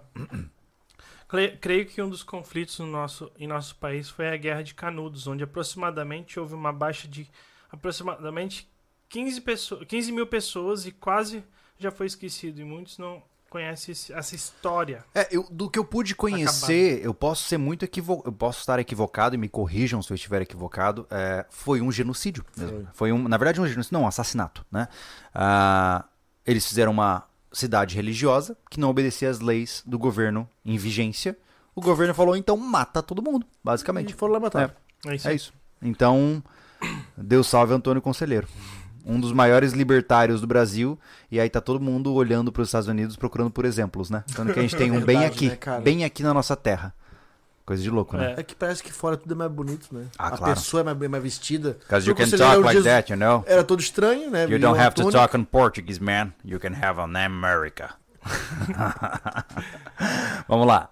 O Mar Márcio Assis. Mas o sobrevivencialismo que mostra tudo sobre sua casa, seu preparo, seus pontos fracos em vídeo para todo mundo. Não é um erro caso o sistema pare de funcionar? Sim. É, como que é o nome É. dele? Márcio Assis. Ô, Márcio, tem uma frase muito boa que eu gosto assim, ó. Ô, a gente não pode assaltar uma loja de armas, né? Porque tem armas lá. Basicamente é isso. Então, sim, nós expomos a nossa vida para vocês da forma mais transparente possível, mas eu recomendo com veemência, não teste, não confunda a minha simpatia com fraqueza, de maneira nenhuma, né? É, Porque nós vamos fazer o possível para proteger nossas famílias. E sim, do ponto de vista de informação, o que a gente faz é uma insanidade, Total, pô. né? Uhum. Mas alguém tem que Foi muito fazer. engraçado o né? nosso encontro aí com, com apoiadores no final de semana passado. Foi eles agradecendo a nossa exposição para eles serem mais fortes. Então, é engraçado, é, eu não culpo ele ter falado isso aí, né? É- é é- falta abrir um pouco mais a cabeça sobre o que fazemos. Uhum. Poxa, sabe que não passa assim, ó, por que, que esses caras fazem isso, será? Pô, eles ficam expondo tudo É. pra você, meu, meu querido. É. Ser um cara mais forte. Eu não gosto de colocar isso em um patamar de sacrifício, Não, mas não é é, sacrifício. é o preço que a gente paga para trazer a cultura sobrevivencialista para esse país. É isso. Pensa se todo E- mundo fosse oculto. Cara, não existia sobrevivencialismo. Não, não existia. Não. Entendeu? Ia ser, é, ia ser tipo a nossa outra organização Illuminati. né? Aí ninguém fala sobre isso. Manda. Ana Cecília pergunta polêmica. Se- Não entendi. Silêncio do Barreira ensurdecedor. Ah, ela tava explicando o, o, o- como vem uma pergunta polêmica, a gente deixa o Barreira. Ah, isso é verdade. É, Barreira, você Verdade. concorda com isso? É, obrigado. não falar. Ah, vamos lá? O Maxwell. Então esse é o lado do... então esse é o lado do Anson, é o famoso Greyman. Total. É o Homem Cinza mesmo. Pra quem Ó, tá assistindo... ó, Barreira é um cara que dá pra ver que ele gosta de armas. Inclusive, ele já fez alguns testes. Ele tem EPI, ele trabalha com obra também. É. Tanto que ele é. já perdeu um braço aqui É. com uma, lâminas, porque ele não toma um pouco É, de é- cuidado. Os caras ficam pedindo Ele Anderson de regata, ó, nada. Barreira sem camisa. Aí, Mas ó, ele é o ele maior, fora. ele é o maior veterano dessa mesa. Ele já levou muitos disparos Total. e continua funcionando. Aqui tem 12, tem Nove. R15, tem 556, tem Tudo. 9, tem 380. Pra quem tá vendo a sua versão em áudio, nós estamos 38. com nós estamos com um alvo 3D aqui sentado do lado do Anderson, tá? Só pra avisar vocês. A gente fez um vídeo sobre ele no canal. Aliás, aqui que é essa marca aí? A. A Bitarget, né? Isso. É, a que já, Bitarget, já tem um né? mais evoluído, né? Então, eu tô esperando Sabe- a Bitarget entrar em contato. pois né? é, queremos Pá. um novo. Mano, não precisa entrar em contato, só manda aí pra nós, tá tudo É, certo. a gente testa de novo, tá É. ligado? Dibas. Agora a gente atira de bazuca. É Isso legal a gente ter os alvos também, né, cara? Isso. Tem esse bicho, Aí tem, tem os- o Barreira, aí vai, daqui a pouco tem o Talude, aí daqui a pouco vai ter o, sei lá, Muralha, e vai indo. não? Muralha. É, é. Aí vai. Outro. O Mário. Eu compraria o livro Como Criar um Futuro SV. Técnicas para desenvolver seu filho no mundo atual. Lobo Júlio. Deixa a Luna chegar aos 18 e eu te falo se deu certo. Deixa Não ela tenha não se pressa. transformar numa É. ditadora. Isso, não tenha pressa. Porque em um mundo de fracos, né? É, pois é. Ela pode crescer demais e tem- vai ter que cair do cavalo. Não. Ai, ai. Acabou os Ótimo, maravilha. super chat. Mas então, Tô devagar ah, hoje. Voltando. mais tímido hoje. É porque o assunto. O Quando a pessoal gente tá entra prestando nesses- atenção, isso é bom, né, também. É, É? Quando tem menos comentários, as pessoas estão Então, mais engajadas. 811. Ah, tá. Tá na média. É, legal pra caramba. Legal pra caramba. É, assim, ó. ah, no que tange agora, é, independente da sua criação, independente de pra onde você veio, pra onde você vai, ah, a vida, hora ou outra, oferece desafios. Né? E eu não, não gosto de ser catastrofista nem nada, mas é um fato de que estamos em cenários financeiros de grande instabilidade. Né? E não adianta falar de guerra. Cara, onde o bicho pega é no bolso. É ali que o cara sente. O grande o apocalipse tá sempre no financeiro, né? Começa pelo financeiro, né? É. Na hora que você não tem mais grana pra comprar comida, o bicho pega. Então, ah, eu tenho visto que há uma intensificação dos problemas financeiros deste país. Nós temos uma inflação estourando, temos aí uma série de aumentos drásticos, cara, não só a inflação, como aumentos específicos de recursos de commodities que antes eram muito baratas, né? E isso impacta. Cara, eu fico, na boa, assim, ó, eu fico imaginando, pô, se você aí, cara, sustenta uma casa com um salário mínimo, eu tenho, eu, eu preciso fazer uma consultoria com um cara desse, porque já não, não, não encaixa mais. Não encaixa. Porque é muito caro. E é exatamente essa a crise que vai pegar para as pessoas. O momento de dificuldade que você citou da sua história é o que muitos estão passando agora. Eu tenho certeza que muita gente está agora sem saber como compra o próximo pote de arroz. E essas pessoas estarão em um cenário de apocalipse. Entendeu? Elas estão em um cenário de crise. E são elas que precisam ser orientadas. Então, Precisam ser orientadas. E, também tem que ter a questão de que essa pessoa que tá nessa crise dá uma olhada nas decisões dela, de- às vezes tu pegar de exemplo, porque tem muita gente que vive assim e não to- tomou decisões duvidosas, né? Olha, cara, eu não quero. Cara, nossa, é- qualquer generalização é burra, Sim. né? Mas com exceção de limitações físicas, ou doenças, ou catástrofes, ou tragédias, etc, etc, etc, eu diria que hoje, ainda neste país, é possível prosperar financeiramente se o cara tiver ímpeto suficiente. Uhum. Não tô dizendo que é fácil. E não tô dizendo pra você simplesmente sair e ficar rico. Não é isso, né? Mas eu acredito que com um pouco de formação, se o cara pensou desde cedo como arrecadar habilidades que possam monetizar a sua vida, ele tem condições eh, de ser versátil, né? Ele tem condições de encontrar maneiras de ganhar uma grana. Nem que seja, cara, estudar técnica de venda e vender brigadeiro no- na rua, entendeu? Acho que, acho que o principal, cara, é e, e- tem, sei lá, muito relato, né? Uhum. Não vou falar, não tô falando estatisticamente aqui, Tá. mas, pô, é não ter medo de trabalhar, né, cara? É. Muito carinha aí de 18 anos dizendo, pô, eu não sei como é que vai ser, porque ó, meu pai e minha mãe não podem pagar minha faculdade, eu não sei como é que eu vou fazer pra trabalhar. É. Ou, ou eu tenho 18 anos e eu tô de saco cheio do meu emprego, o que eu faço? Cara, É. trabalha, pô. É. Entendeu? É, é complicado isso, esse medo de trabalhar, esse Uhum. medo do, do, do problema acontecer e É. ele não sa- saber é, resolver, O entendeu? primeiro passo para você tomar uma decisão em um cenário de crise é você tirar de lado esse tipo de orgulho desnecessário ou até mesmo a ignorância do assunto, né? Como nós conversamos, cara, você pode estar quebrado de grama, de, de grana. Eu tô pensando em, em carpir. É, se você tiver uma enxada na sua casa e sair batendo na sua vizinhança, moço, posso carpir o seu quintal por 20 reais? O cara consegue um quintal para carpir. Claro e que aqueles consegue, 20 cara. reais pagam a comida do dia. Então, assim, é, é como eu digo, eu não gosto de menosprezar o sofrimento de ninguém. Mas algumas vezes você vê que o sofrimento é guiado por uma ignorância cega. Hum. O cara ele quer estar naquela situação, Exato. né? Então, Quer, quer achar a situação perfeita. é, exato. E eu vejo que, cara, agora vem a juvenóia, né? Como eu falei antes, né? A molecada de hoje nasceu pra ser chefe, ninguém nasceu pra ser funcionário. né? Eu não engulo sapo. Olha quem eu sou. Quem você é, você é um bosta. É, É um guri de 18 anos, não sabe nem. não é nada. Sabe, sabe, não tem nem bolha na mão. Ah, cara, eu, eu, hoje em dia eu vejo que porque tem muita informação na cabeça, porque hoje tem acesso a tudo. Tem muita gente inteligente aí, cara. Porque passa o dia pesquisando, entende de tudo um pouco É. e acha que isso é suficiente pra parecer homem, cara. Cara, mas Mas o que, que ele provê Anderson, ele mesmo? ó, a eu- vida é prática, cara. eu vou te Claro, falar. isso. Mano, Toda- no fim das contas, é, prática, pô. Você Não tá, tá, eu tô falando isso depois de passar cinco anos mergulhado na vida acadêmica no comportamento humano. Se o cara vem pra você citando autores, já ignora. Basicamente é isso. E eu tô, e, cara, eu venho desse ninho, entendeu? Se o cara tá assim, conversando isso é, se o cara vai dizer, Júlio, eu não concordo. De acordo com o autor Russell Morris, ele. Ih, cara, já dava. Tá, vai É carpão porque assim, ó, tem. Entendeu? É, é igual aqui, né? A gente somos diferentes, né? Tipo, um do outro. Óbvio, né? Senão Sim. eu era Ainda bem. feio que nem vocês. É verdade, ia ser Ah, uma O maldição Júlio é um cara. Júlio, Imagina todo hoje, mundo como é bonito tu fala? Tu é um nerdola, né? É, E um pensador. Então, o Júlio é um, é um pensador. um nerdola. É, é um nerdola. pensador. Nerdola. Isso.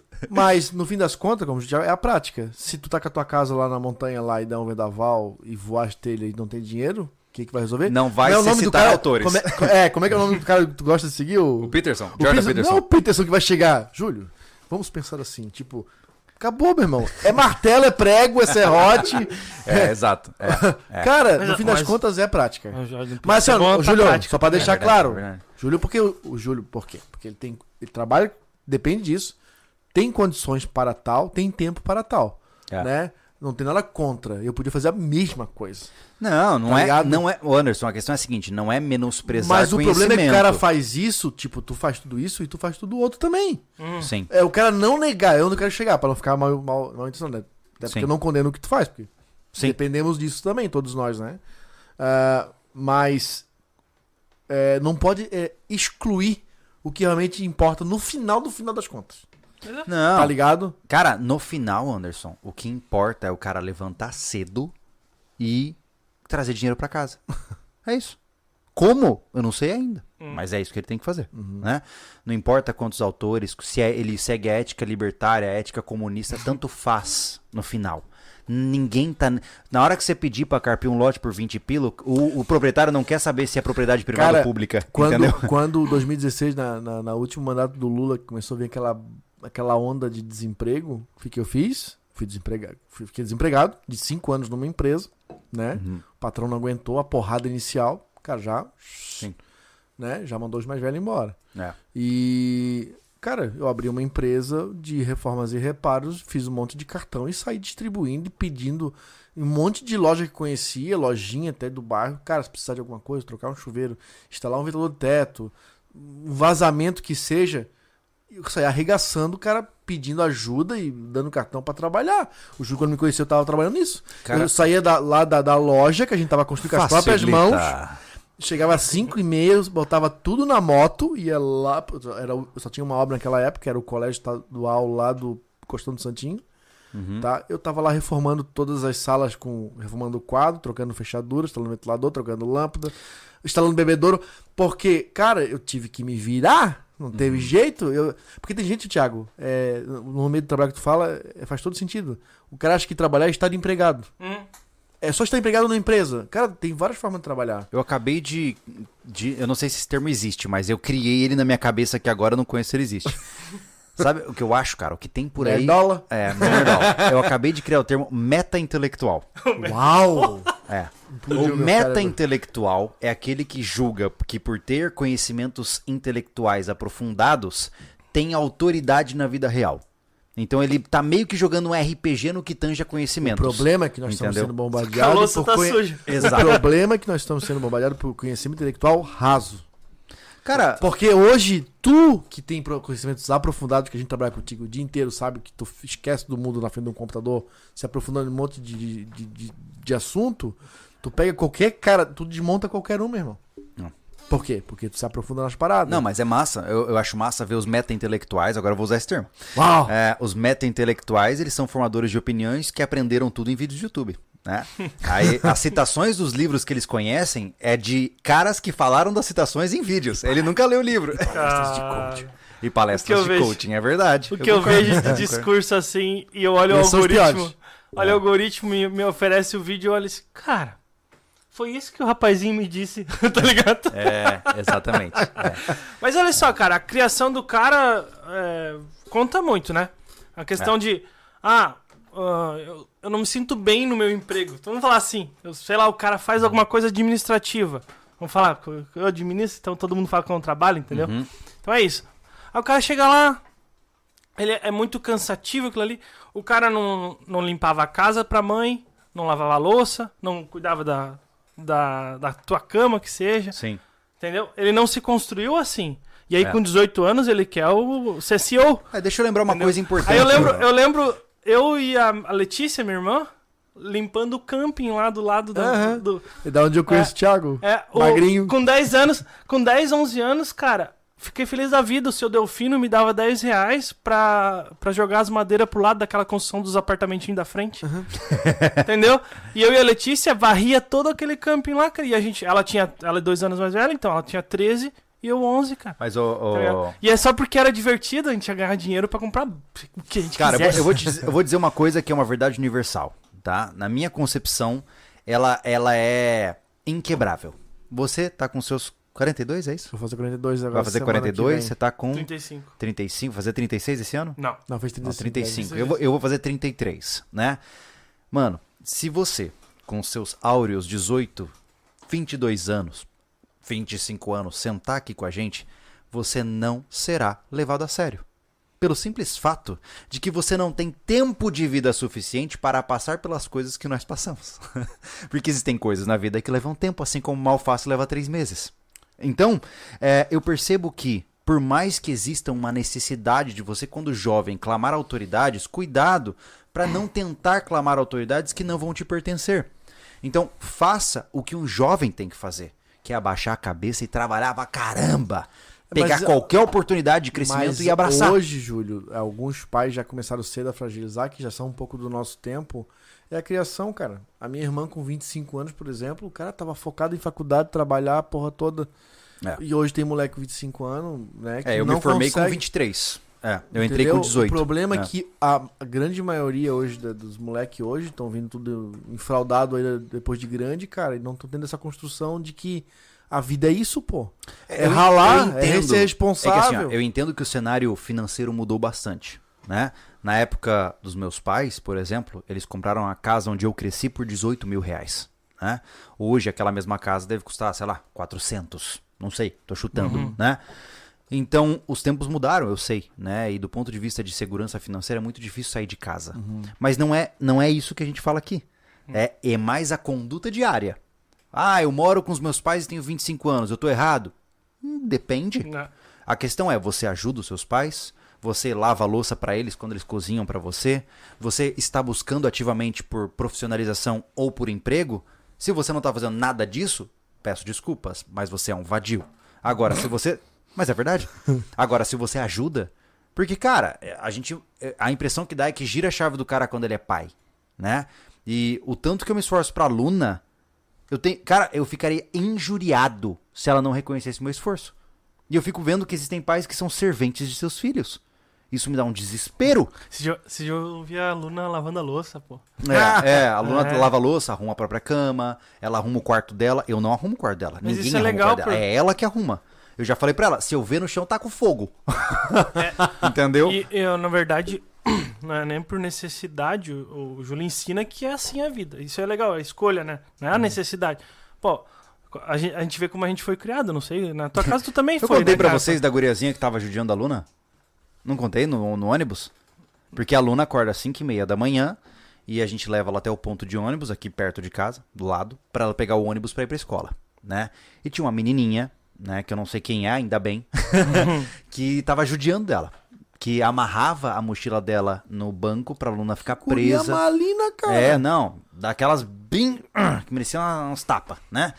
E, e ai, agora você vai ficar presa aqui pra sempre e tal. É, desse jeito. E a aluna veio, a a aluna mudou. Ela deu uma regredida nos comportamentos. Cara, alguma coisa aconteceu. E comecei a conversar com ela, né? E ela me explicou que tinha essa menina e tal. Eu falei, olha, filha, eu vou te dar duas alternativas, tá? É assim que a- a- o mundo gira. Existem pessoas boas e ruins. Quem vai entender como você lida com isso é você. O papai não pode ir lá e bater nessa menina. Eu não posso fazer isso. Mas você pode. Não, mas eu, eu falei pra ela o seguinte, falei assim, olha, a próxima vez que acontecer, você chama o monitor. Se o monitor não resolver, enfia a mão na cara. E eu te ensino a dar um soco na cara dela. Eu te ensino a dar um soco Nossa, na boca o do pessoal, então, estômago. A galera vai enlouquecer Não agora. tô nem aí, é a minha filha. Se, se ela precisar matar pra ficar viva, bônus pra mim. Então, a questão é a seguinte: é, o mundo é ruim. E se eu criei ela numa bolha de que só existe bondade, eu jogo ela pro mundo, isso é cruel com uma criança. É cruel proteger uma criança e soltar ela no mundo onde ninguém liga pra ela sem ela ter uma mínima proteção. Então, eu quero que a Luna sofra bullying do ponto de vista de enfrentar os, os, os bisonhões. E eu quero que ela quebre a cara de todos eles. Entendeu? Eu quero ver, eu quero que, que ela volte um dia pra casa e eu seja chamado na diretoria porque ela quebrou os dentes de um retardado. E aí eu vou dar risada da diretora e falar assim: parabéns, minha filha, continue assim. Porque o mundo é isso. Não interessa o quanto eu queira proteger a garota. O mundo é isso. Nunca esqueço o meu tio Bento, que já falei. A propósito, só pra finalizar, Ah. ah, resumindo a Tá. história, quando a guria foi incomodar de novo, ela chamou o monitor, ó, tá me judiando. E aí a guria levou uma bronca do pai, foi jogada pro fundo do ônibus, nunca mais encheu o saco da aluna. Não teve que recorrer à violência física, ainda bem, é um bônus, né? Mas solucionou o seu próprio problema. Então, quando eu cheguei pra ela, e aí, filha, como é que foi? Ah, não, pai, chamei o monitor, ele deu bronca nela, colocou ela longe de mim e agora ela não me incomodou mais. Ótimo. Ela solucionou o problema por si só. Não fui o pai lá reclamar com a diretora e brigar com a diretora. A aluna resolveu. Com 3 anos de idade, ela solucionou uma situação que estava desconfortável pra ela. E é isso que a gente tem que criar na cabeça dos outros. Parar de terceirizar responsabilidades e assumi-las. Se algo te incomoda, solucione. Não peça pelo super-herói. Isso só existe no cinema, né? Então, se isso vai dar certo ou não no futuro, vocês vão descobrir se o canal existir por mais 20 anos, porque eu vou contar isso pra vocês. É, é. Bom, tem uma história de um parente meu, né? O tio Bento é um dos irmãos mais velhos do meu pai. E os- ele tinha dois filhos mais. Três filhos escadinha. E os do, eles eram aqueles caras tipo o Pedro Lucas, ó. É Hum. novinho, são uns cavalão. Sim. O sobrinho do Thiago tem 14 anos, parece que tem. Tá louco, o cara é E enorme. acredita, né? E eles eram assim, os caras que cresceram muito. Eles eram dois marranjão. Chegaram em casa chorando que os moleques tinham pegado eles e batido. Ô, te dei um esporro neles. Cara, amanhã eu quero saber que vocês quebraram todo mundo. Porque eu vou. pega. Senão vocês vão apanhar pra. Cara, eles meteram um terror no colégio, chorando, mas bateram todo mundo. Porque eles tinham tamanho, cara, pra bater e tinham força. Meu Deus. Acabou. Foi, diz que foi uma loucuragem. Então, assim, essas histórias acontecem de pai que encoraja os filhos a meter o regaço, cara. Mas tem que Porque ser mesmo. não é É, assim. é cla- é como eu digo, é É claro. posicionamento, Gente, né, cara? é, na cultura da hipérbole em que vivemos, eu não vou dar uma faca pra aluna e ensinar ela a cravar no bucho da guria. Não. não, é isso. Isso se chama legítima defesa. Encheu o teu saco, pediu ajuda, não te ajudaram, mete o, o bufete. Se ela devolver, mete um mais forte, até ela ficar quieta. Pronto. Você cessa a agressão injusta pelos meios necessários. Ai, mas isso não pode. Aí vai. Tá, onde é que fica a defesa pessoal? Não tem problema. Faça o seguinte, tente me impedir e você vê o que acontece. Basicamente é Não isso. pode, não pode, aluna. Daqui a pouco a gente tá ensinando a dar soco bem É como- direitinho. Não, é, como, é Aham. como eu falei. Pra que que eu vou me preocupar com o namorado que a Luna vai arranjar? Ela vai ser tão exigente que eu não vou nem me preocupar, entendeu? Assim que é bom. É mesmo. Vamos lá, temos te superchats? Não, superchat não. Não? Não. Ótimo. Não, Vamos ver aqui. Temos quanto? Lá pra cima. 821 pessoas. O pessoal tá... Eu tá. só não entendi aqui. O Humberto Gomes. Sargento Dan é um fã de Jordan Peterson, Peterson também? Eu não sei quem é Sargento... Ah, o Sar... é o Sargento Del, cara. Caramba. Do Forrest Gump. Teu tio lá. O clone do Sargento Dan. Caramba. Verdade, Cara. Ai, meu Deus. Ele Com tá- certeza. Ele, Ele tem- não falou, mas eu tenho certeza Você vê que ele, ele, é ele leva disparos e nem sequer reclama. É um homem É. resiliente, né? Ele é um monstro. Ele é um monstro. Ele é um monstro. É. É, exatamente, exatamente. Mas enfim, é, o, o problema é que a gente foi falar de é, cenários difíceis e tá falando só de criação de filhos. Pois é, né? cara. Mas, cara, é isso que eu falo. Não é Nós cenário vamos falar no difícil. próximo podcast decisões, de cenário difícil. decisões em cenário de crise. É. E é toda a tua criação vai levar a tu ter uma decisão, cara. É verdade. Não tem o que fazer, É verdade. pô. Mas agora voltando a esse ponto, tá? Uhum. Eu sempre opto, né? Eu fiz um, um vídeo lá no, no meu canal, o Júlio Lobo, recentemente, sobre o que é certo e errado. Né? E, eu, eu, particularmente, ah, nos últimos tempos, eu aprendi a deixar minha vida simples. Que é, independente das teorias, das relativa, rela- relativizações, eu defini o que pra mim é certo e o que pra mim é errado. Uma vez que eu fiz isso, por mais que eu me torne intolerante em algumas situações e intransigente em outras, eu percebi que minha vida ficou muito mais simples. Por quê? Será que eu faço isso? É errado. Então não faço. Será que eu faço isso? É certo. Então eu faço. Então eu comecei a, a entender que quando a gente começa a construir essa visão do que é certo e errado para os nossos próprios valores, fica muito mais fácil conduzir a vida. Uhum. E aí, naturalmente, em uma situação de crise, isso ajuda muito, cara. Eu tô finalizando agora, eu, eu- faz tempo que eu falo do livro On Combat do, do McDougall lá. McDougall, enfim. On Combat é o livro lá que eu tô ouvindo há um tempão, porque ele tem quase 900 páginas. Uau. É, então eu tô ouvindo ele sempre quando eu corro, quando eu caminho e tal. E ah, nesse livro ele fala assim que uma das coisas muito importantes para ajudar profissionais que operam é, com armas de fogo e que eventualmente podem matar alguém é se preparar para o cenário com antecedência. É pensar: se eu tiver que matar alguém, como eu me sentirei? O cara antecipa o momento para ele se preparar para ele. Então, você como sobrevivencialista, você está numa situação de, de, de escassez agora? Não, pô, talvez você esteja numa situação relativamente confortável. Mas pense sobre. E se por acaso o seu vizinho aparece batendo na porta e dizendo, pelo amor de Deus, me dá um copo de arroz? E aí? O que, que você faz? Pensar antecipadamente te dá meios para se preparar. E ter robustez emocional te dá meios para você tomar a decisão, seja qual for, sem pagar um preço por isso. Então, é, essa simulação é extremamente importante na cabeça do cara. Porque se ele falha no pensamento, se ele fala na, falha na simulação, é aí que aparece o estresse pós-traumático. Porque, por mais louco que pareça, né? A gente fez uma entrevista com o Celco há muito tempos atrás. Pra quem não sabe, o Celco Begovic, ele é um sobrevivente das guerras que rolaram na década de 90 na Sérvia barra na... Me esqueci, enfim. Ah, e ele passou um ano numa cidade, basicamente em, em confronto, em confronto, como se fosse Mariupol lá na Ucrânia, por exemplo, certo?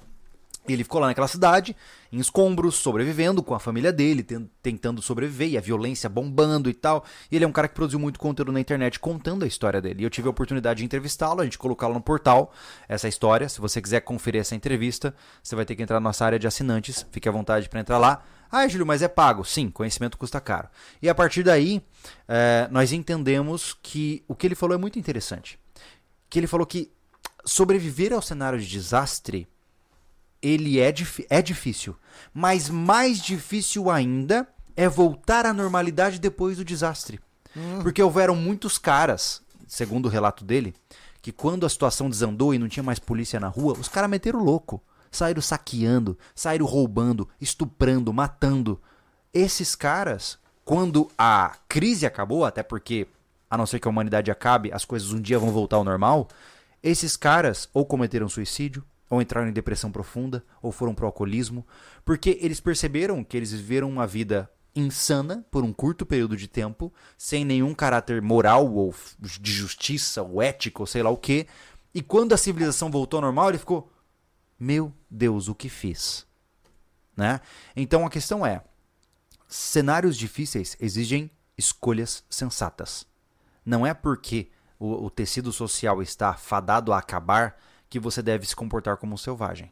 Porque no momento que você se comporta como um selvagem, você vira um, né? Então, é, manter a civilidade é um dos principais objetivos quando você está num cenário de crise. Isso é muito louco, né? Se você for parar pra pensar, né? Louco. É o que. eu- é, eu fico- quando tu falou do certo é certo, errado é errado. Pra mim é tão óbvio, cara. É, tudo que tu tá falando é o que a gente pensa, basicamente, claro. sabe? Só que aí tu fala isso, cara. Nossa! ele fica apavorado com tão. Eu, eu penso assim, caralho, que ele. de- Desculpa.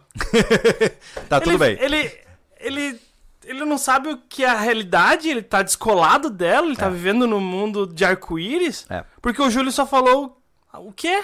É. E o cara fala, nossa, cara, Thiago- por isso que eu te sigo.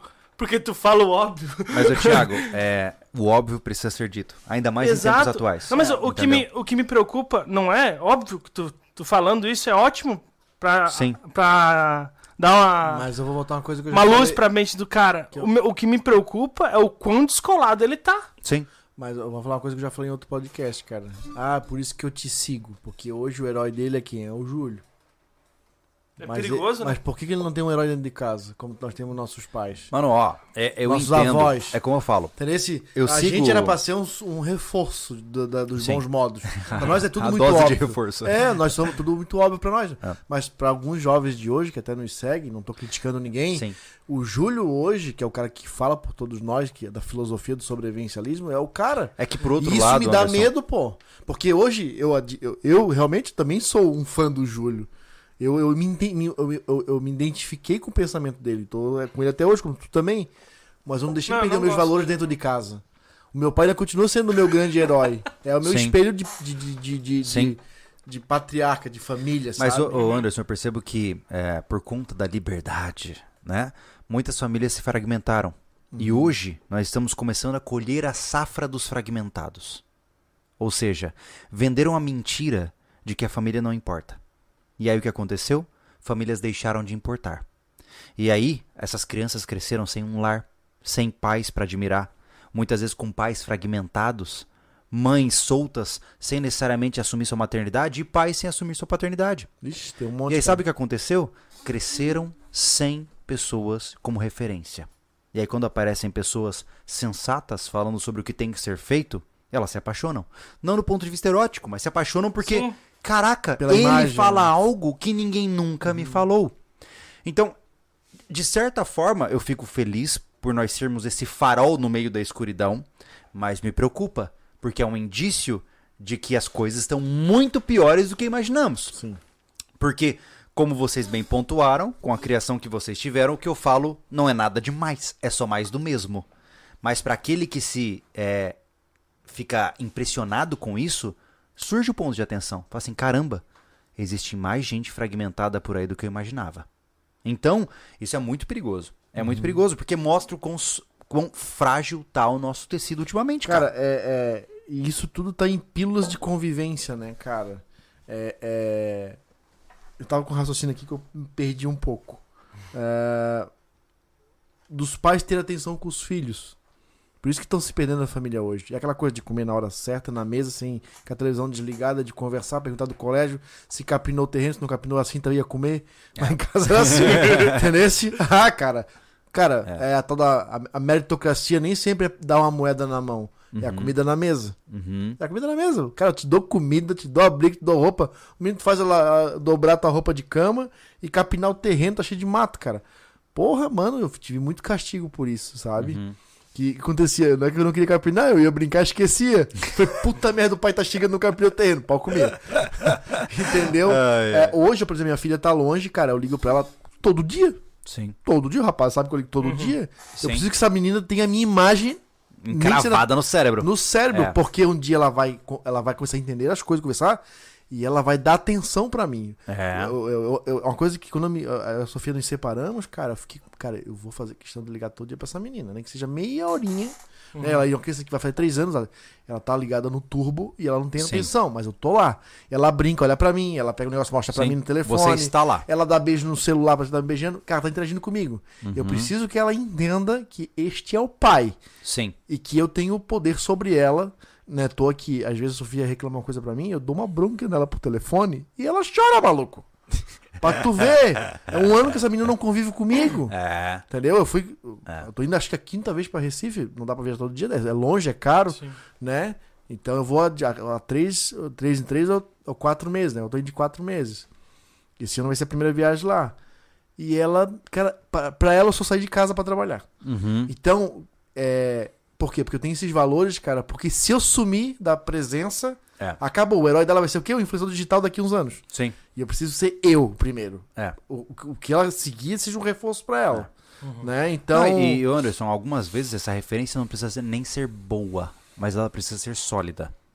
Então, por exemplo, é é engraçado em casa que é assim, ó. Hoje aconteceu isso, foi muito engraçado. A aluna não queria lavar a mão.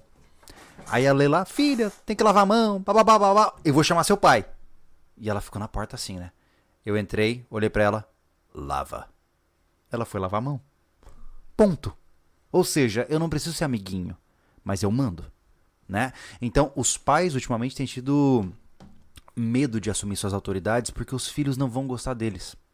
E uma coisa que eu. É que tudo cara, virou trauma, né, Júlio? Mas eu vou te falar, tudo Anderson, virou isso- trauma, uma chinelada traumatiza, Pô, brigar isso- traumatiza. Isso se encravou na minha memória, assim, ó. Porque eu li o, um dos primeiros livros do Jordan Peterson, o Maps of Meaning, e ele traz uma concepção muito interessante. Beleza, mas a prática é o que vale, tá? É, exatamente. e ele falou o seguinte, que você precisa ser pai pro seu filho. Porque amigos ele terá muitos, mas Ah, já ouvi essa pai frase em algum lugar. é dele. Mas pai, ele só tem Não, um. não, já ouvi essa frase de parecida antes, antes Sim. do. Da, Então a questão é- Jordan Peterson. Então a questão é, é, você precisa conduzir as suas crianças independente de elas gostarem de você ou não. Não significa que você precisa ser um babaca com seus filhos. Mas entenda que a parte. Como que é? Qual a tradução? Bittersweet? É. É. Oh meu Deus. Confundinho amargo, né? O gosto amargo no final da língua de ser pai é entender que você precisa, hora ou outra. Né? Agridoce. É, é agridoce, talvez. É, Seja você ferir o seu filho enquanto você se fere para o bem dele. Quando você entender isso, o jogo muda. Quando você entender que quando você tá dando uma bronca ou ge- gerando uma sanção muito séria no seu filho, eu não tô nem falando surra nem nada. não- não- eu nunca bati na luna, né? Nunca precisei disso. Isso pra mim é descontrole, né? É, é perda de autoridade. Eu E- lembro de uma, uma vez a gente tava no churrasco, falou um negócio que eu, eu gostei pra caramba. Cara, do momento tu perde o controle pra uma criança, cara, você perdeu o controle de tudo na sua Cara, vida. se eu É precisei. uma criança. É aquela história, se eu precisei gritar para uma criança de 3 anos de idade, eu já perdi a briga, né? Porque eu, eu, com 32 anos de vida, fui desequilibrado emocionalmente por uma criança de 3? Cara, achei sensacional e é verdade.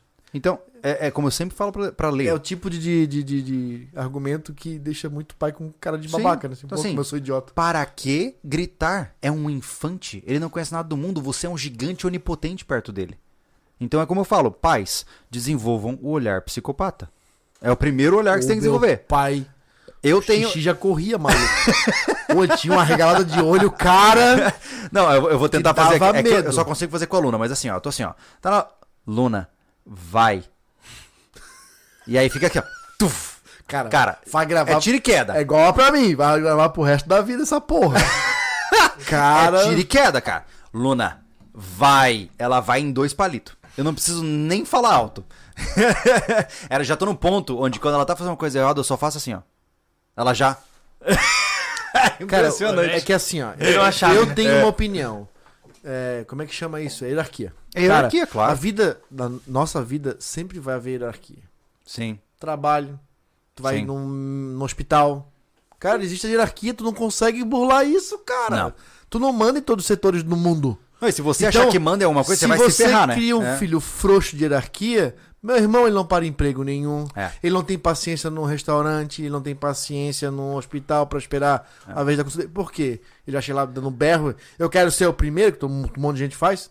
Cara, existe uma hierarquia. Mas por outro coisas- lado, Anderson, é, eu vejo o seguinte, ó. Eu fui criado sem hierarquia. E hoje eu aplico a hierarquia na minha casa. Né? A Luna vai dormir às 8h30 e ela acorda às 5h30.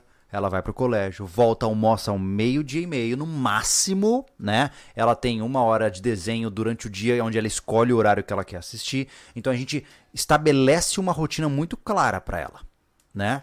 E pra mim, que fui criado é, por pais excelentes, mas que não me deram esse tipo de limite, é muito difícil. Quando eu comecei a implementar a ideia de que a aluna tinha que dormir entre 8 e meia no máximo 9 horas, a, a aluna não queria, entendeu? E você tem que né, segurar as pontas e aplicar a autoridade. E hoje, cara, chegou 8 horas da noite, ela tá escovando os dentes no banheiro e dando boa noite pro pai. Entendeu? Então é possível sim resgatar esses valores. Que são fáceis, Júlio. É disciplina que ninguém mais É. quer ter, porra. É. Entendeu? É. todo... O pai hoje quer deixar o filho à vontade porque ele tá mexendo no WhatsApp, pô. É. No, no feed, tá rolando feed. Cara, uma coisa eu É. te garanto. Eu não autorizo a minha filha a falar comigo olhando pro celular. Eu não autorizo. Esse é um limite que não vai ser cruzado. Vai falar comigo, olha pra mim. Eu acho, meu Deus, como eu acho absurdo ver uma criança respondendo o seu pai olhando para o celular. Isso pra mim é uma afronta. Eu na hora taco fogo no celular, dou tiro no celular e nunca mais tenho celular na vida. Porque Eu vi o vídeo do americana torrando o celular do Aí filho eu vi isso aí. 14. Eu vi isso aí, eu vi isso aí. é. Ah, foi demais, Porque a cara. questão é a seguinte, cara. É, sou eu quem te mantém vivo. Me respeita. Lá em Ponto. casa, Júlio, era a hora de comer na mesa, todo mundo. Porque hoje eu vejo que pais que. Eu já, eu já tive isso, eu acho que no final do meu primeiro casamento. Se torna adolescente, pega um prato, vai pro sofá, vai pro quarto. Era na mesa. Cara, pai queria todo mundo na mesa. É. Só, Sim, mesa sim. é pra ter a família todo mundo junto. Eu preciso olhar para a família todo no mesmo tempo. Sim, exato. Né? Ah, hora pra dormir, hora pra tomar banho. Porque eu paguei que eu tomei banho antes de eu chegar. Eu quero banheiro livre pra mim. Pô, o cara trabalhou o dia inteiro, chega na própria casa. Tem que esperar os filhos sair do banheiro. Porra. Sim, Então, assim, ó, eu achava legal isso. sim. Porque é botar ordem no negócio, E cara. nesse ponto, Anderson, Eu é lembro tão- de uma vez, cara, que nós tava, fui lá na Sete montar um. No galpão lá, tinha até uma festinha lá dos guris, eu fui lá montar som. Sempre gostei de envolver com som. Cara, eu me perdi, não tinha relógio. Não tinha celular, tinha nada naquela época. Eu depedi de quem tinha relógio. E tava muito massa montar os negócios. Eu cheguei em casa, era meio-dia e 35. Cara, ele não deixou eu comer. Só vai comer no café da tarde, que era às quatro e meia da tarde. Eu chorei. Pensa na fome que eu tava. E aí eu, ele assim, ó, se tiver dinheiro pra ele no mercado comprar uma bolacha, mamãe, tu vai se ver comigo. É, aí Vocês ponto. dois vão ficar sem olha só, comer. tem uma coisa importante, né? Eu bati o olho de, de leve no chat e, e muitas vezes eu vejo que tem pais que têm o mesmo pensamento que a gente, mas sofrem com muitas vezes as mães, ou vice-versa, Aham. tá? Eu não quero ser, Sim, sim, sim. né? Tem mães que são muito duras e pais são muito moles e vice-versa, enfim. É por isso que nós temos que ser seres muito seletivos quando a gente vai se reproduzir, né? É verdade. Quando você vê os passarinhos reproduzindo, o que dança melhor é o que consegue a fêmea. Não é verdade? Então, quando você se torna extremamente exigente na pessoa que você Eu tô, seleciona. eu tô lembrando já o vídeo dos passarinhos. Né? então tem os que se esconde a cabecinha assim, ó. Enfim, mas o que eu tô dizendo é que é, se você não tem uma família sincronizada, peço desculpas, mas você não tem uma família. Se você não tem uma esposa que concorda com os seus valores, peço desculpas, mas você não tem uma esposa. Então, o que, que é estar em família? O que, que é estar com alguém do seu lado? É aquela pessoa que quando você age, ela sabe que você ia agir dessa forma, concorda com você e reforça o seu comportamento. Se você está em constante guerra ideológica entre você e sua esposa, desculpa, meu amigo, mas vocês não são um, um casal. Vocês são macho e fêmea morando junto. Então, assim, não confunda a progenitora dos seus filhos com a sua esposa. Ah, pra, eu brinco dizendo pra Letícia, né? Porque nós não somos casados no cartório, né? Porque eu não ligo pra essas coisas, né? E aí eu falei pra ela que nós estamos aí indo, se tudo der certo, pro segundo filho, né? E, e eu falei pra ela assim, ó, a gente só tá se conhecendo, entendeu? A gente só tá num lance. Porque na hora que você virar minha esposa, o bicho pega. Porque Recebendo o sobrenome. Aí é assim, ó, entendeu? Porque eu e você tem que ser carne e unha, cara. Tá ligado? Tipo, se eu matar, você cava a cova e depois eu jogo a a terra em cima. então, é, essa capacidade que as pessoas têm hoje de defender a liberdade de pensamento individual é muito boa, é muito bem-vinda, mas causou efeitos colaterais. Onde muitas vezes você entende que os outros são diferentes e você assume a possibilidade de morar junto com uma pessoa que é diferente de você. Só que na hora que o bicho pega, na hora que você tem que tomar decisões que podem mudar uma vida, vocês não concordam, é, pô. que problema que tu vive com uma pessoa dessa que onde vocês têm, em alguns momentos, algumas coisas em comum. Exatamente. Isso é desgastante É. para um cacete. É verdade. Tá ligado? É verdade. Eu hoje vou, tô indo pra uma situação que, cara, tá me deixando muito confortável, porque muitas coisas são em comum. E eu já passei por uns momentos que eu, a maioria das coisas não era em comum. E isso desgasta. E aonde isso vai funilar na hora de você ter filhos. Isso vai pesar, cara, que cada um quer puxar uma orelha pra um lado. E aí tu não chega num comum, porra. Então, vai só é, levando, empurrando com a barriga. Entendeu? E é aí o que mais essa, acontece. Essa questão, essa de tomar decisão diferente Cara, o que eu já ouvi de, de, de homem que, cara, eu não me separo por causa dos filhos, porque eu não gosto do jeito que tá a minha relação ou a minha criação com os filhos. Mas aí o cara leva a vida inteira quando os filhos. Eu não vou falar o nome, né? Porque senão. Não. É, mas é, recentemente é, eu, eu tive um contato com uma pessoa que falou isso. Esperei os filhos crescerem e me separei. Hoje ele tá casado com outra pessoa, tem um novo filho, depois de. Acho que deve estar com 50 e poucos anos. Porque ele, ele viveu. né, Imagina a vida que não foi.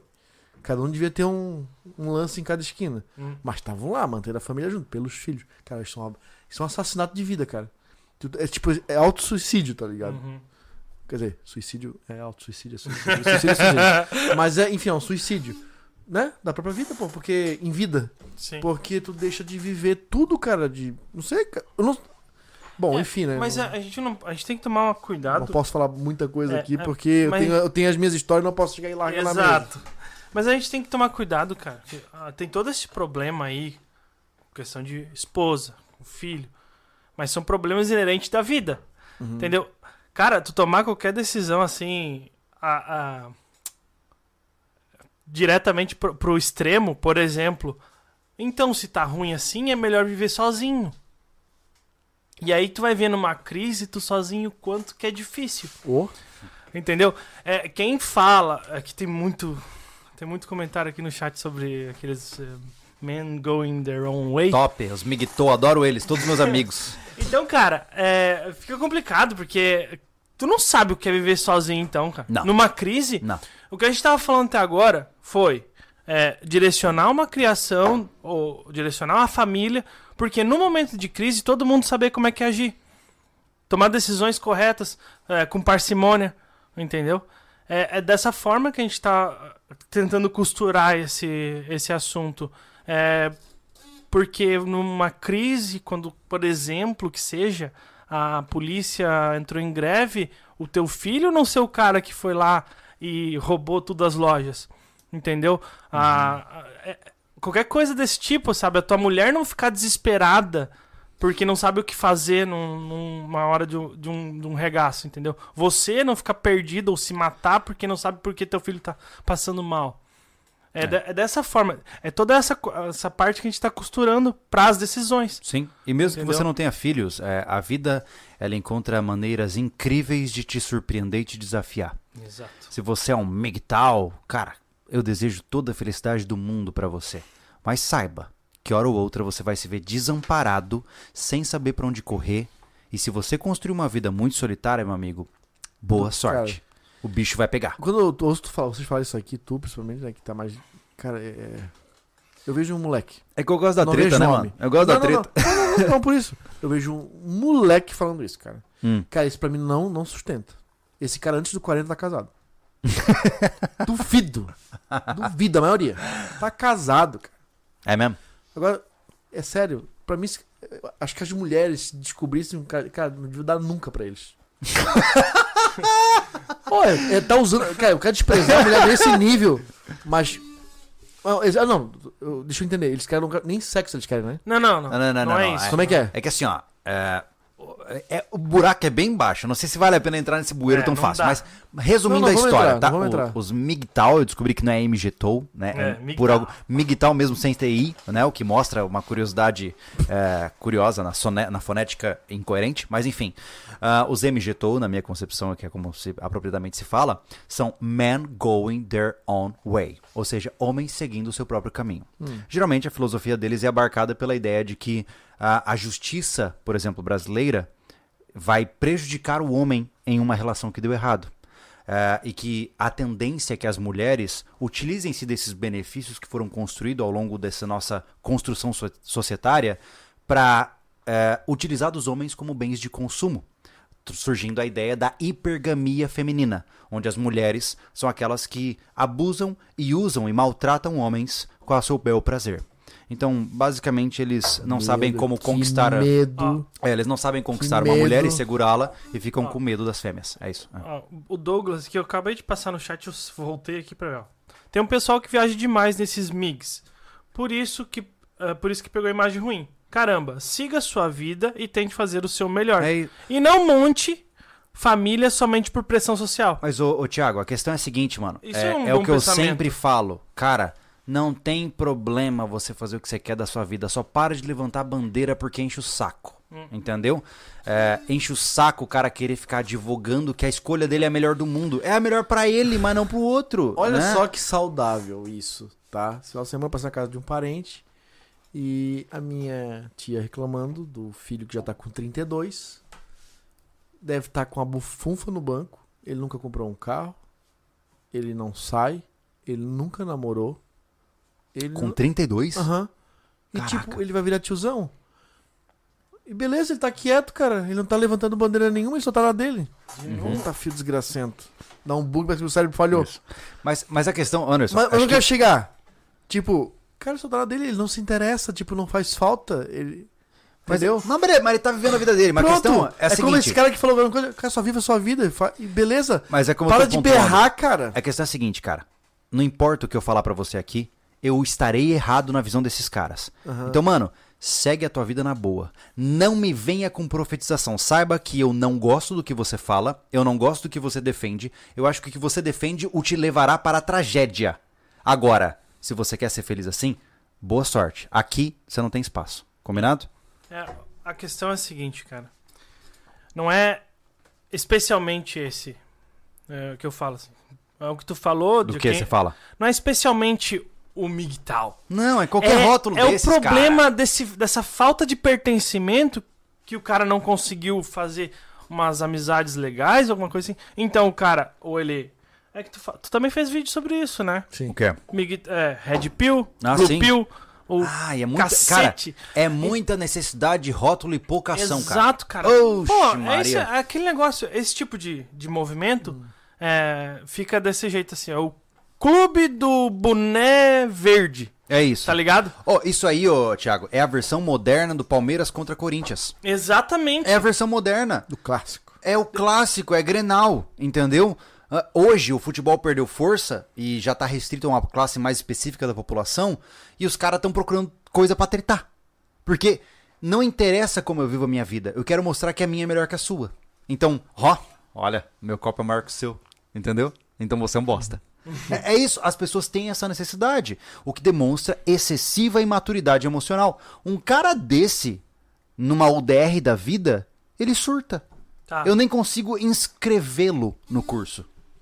Cara, isso Entendeu? tem problema até de ser. estar numa empresa sendo é, direcionado, di- dirigido por uma mulher, cara. Vamos, vamos, Se ele vamos, enxerga a mulher como usurpadora de homem, Sim. cara. vamos fechar explicando esse tipo de coisa aqui, ó. O quê? Mas então, cara, sobrevivencialismo também não é um rótulo. Não.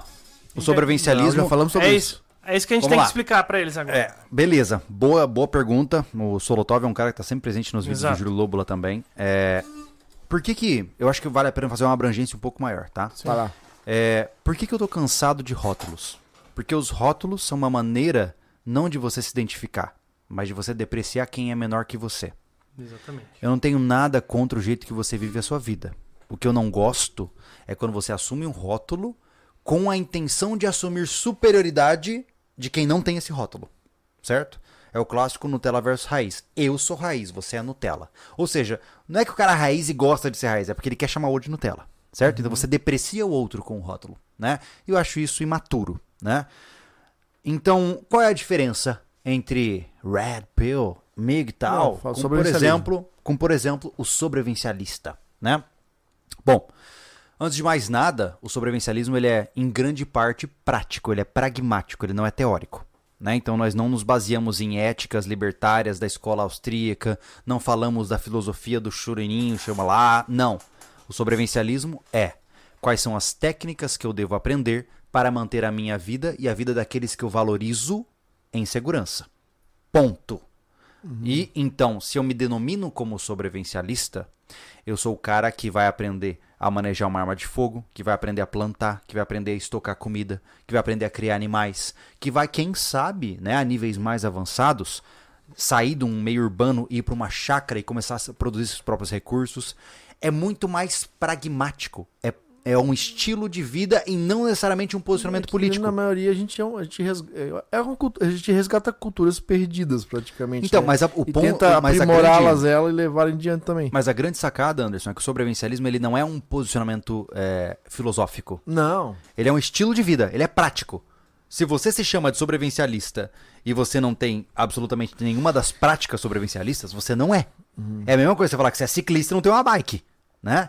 Então, o que, que é um sobrevivencialista? É um cara que cuida das bases da sobrevivência dele, né? Inicialmente dele e, E- depois daqueles que ele E O ama. principal, o sobrevivencialista, ele não fala quem não é sobrevivencialista, sobrevivencialista tá, Tá errado. É, Não, muito pelo cara, contrário. Principal, a gente quer viver a nossa vida e não fica denegrindo a outra. Exatamente. Entendeu? Então, o objetivo principal, por mais que essa bandeira seja importada dos States, né, e, e, infelizmente no Brasil eu não encontro uma bandeira semelhante, talvez o Libertas, que serás também, talvez, ah, que a bandeira de Gades tem, é, a Hum. de que é a não pise em mim. Ou seja, cara, deixa eu viver a minha vida do meu jeito. Eu tenho os meus valores, eu defendo os meus pilares. E se você não concorda, é uma pena. Siga a sua vida. Eu vou continuar vivendo a minha vida do meu jeito. Sim. Então, eu não ligo se você concorda ou não concorda comigo, porque eu vou continuar com a minha vida do mesmo jeito. É. Com você gritando ou não. E deixando, e deixando mais claro, é, como é que fala assim? Não é uma reação desproporcional que a gente tá fazendo agora, porque pode não ter, não ter chegado, chego a esse, esse nível, é, os MGTOW que estão falando no chat. Uhum. Pode ser que o cara leve a vida de boa, mas o, o, que, a, o que a gente tá reagindo é a todo o que vem atrás. Cara, assim, Tudo ó. que vem de, de, de mensagem pra nós. É. Entendeu, pessoal? Eu não tô dedicando a nossa fala diretamente a quem tá no chat nesse momento. Não, Não, nenhuma. não, não. É, pessoal, é o sobre seguinte, isso. cara, se tem, tu crê nisso aí, só não fica gritando. Gritar demais incomoda a porra do ouvido, tá ligado? O, Gu- o Thiago decidiu mais a esposa dele que eles não vão ter filho. Ele não merece estar no clã, porra? Que fala da família? Pois é. O Thiago é. Ele digital, pode- Será? ele pode não ter o filho dele, mas ele trata bem a minha filha, a filha do Júlio, e ele tem, cria, ele tem todo um histórico de criação de uma conduta Exato. exemplar que fez Sim. ele o homem que ele é. Então, só que ele não fica gritando, não, sua vida não vai ter filho. Se Exato. Esse- Então, assim, ó, se tu não curte que a mulher é um problema do cacete na vida do homem, só fica quieto. Vai curtir tua Por que vida. tu não casou? Cara, porque eu não gosto do casamento, cara. Pronto. Ele, ele vai trazer problemas pra mim. Não precisa politizar a Pronto. parada, né? Ah, eu, eu, É. por Agora exemplo. não fica gritando e, chamando, fazendo um timezinho de amigo pra gritar mais ainda e vira uma Parece, parece aquelas brigas de Porra, saída que de chato. colégio, tá ligado? Aquelas brigas de colégio onde o cara chamava Aham. os amigos mais próximos, fazia uma rodinha e ninguém nunca brigava. Mas ficava 10 de um lado, 10 do outro e ninguém concordava com ninguém, tá ligado? Eu, eu, eu, tenho, eu tenho um jeito bronco de ser, né? Que vocês, os guri aqui sabem. É, tanto é que às vezes eu falo com a Kelly de uma maneira e ela conhece, nós nos tratamos de uma maneira Uhum. e tal. Só que eu tenho um valor, cara, que mulher não, não se pode tratar assim no chute. Entende como. Pô, tá rolando uma, desumaniz- uma desumanização feminina gigantesca. Exato! Não, é isso, que eu, eu não queria chegar, que eu não terminei É meu discurso. É, o cara desse fica des- desumanizando uma mulher, cara. Isso é, isso é perigoso, cara. Sabe por quê? Porque é um bosta. Isso. Porque ele não sabe reconhecer uma Onde é que ele mulher. veio? Não, cara, a questão é a seguinte. Por que ele tá aqui? Se o cara acha que criado mulher... num tubo? Se o cara acha que, que, que a mulher é um bicho papão, primeiro que não sabe reconhecer o valor da fêmea para a nossa continuidade de espécie. Segundo, que é incapaz de conquistar uma. Terceiro, que nunca irá reproduzir. Logo, será comido pela seleção natural. Fazer o quê? Então assim, Ema Ema, viva sua vida, boa sorte. Mas eu não acredito que você seja homem o suficiente. Porque o homem de verdade a- consegue manter uma mulher apaixonada por ele por 50 anos. Isso é um puta de um homem. Eu Mas tava- é verdade. É aquele Mas negócio, pô, tô 15 anos com a Kelly, cara. Todo irmão, dia a gente tá mais para. apaixonado. Ponto. Anderson, eu não sou bonito e se eu quisesse eu comia uma mulher por dia. Mas eu escolhi comer a mesma todos os dias até o fim da minha vida. Comer. Comer. Comer. Falou muito macho agora. Não, mas eu- Mas na verdade é uma escolha do cara. E eu não tô nem falando das mulheres, a gente não tá sendo machista aqui, é uma Não. conversa entre homens. Sim. Mas a questão é: ah, é muito fácil clamar autoridade pegando estranhas na rua, tendo uma troca de fluidos corporais e saindo no dia seguinte. Agora, macho de verdade é o cara que todos os dias acordando lá da mesma mulher, aguentando as coisas, passando pelas porradas junto, engolindo sapo hora ou outra, Sim. discordando hora ou outra e batalhando todos os dias. É.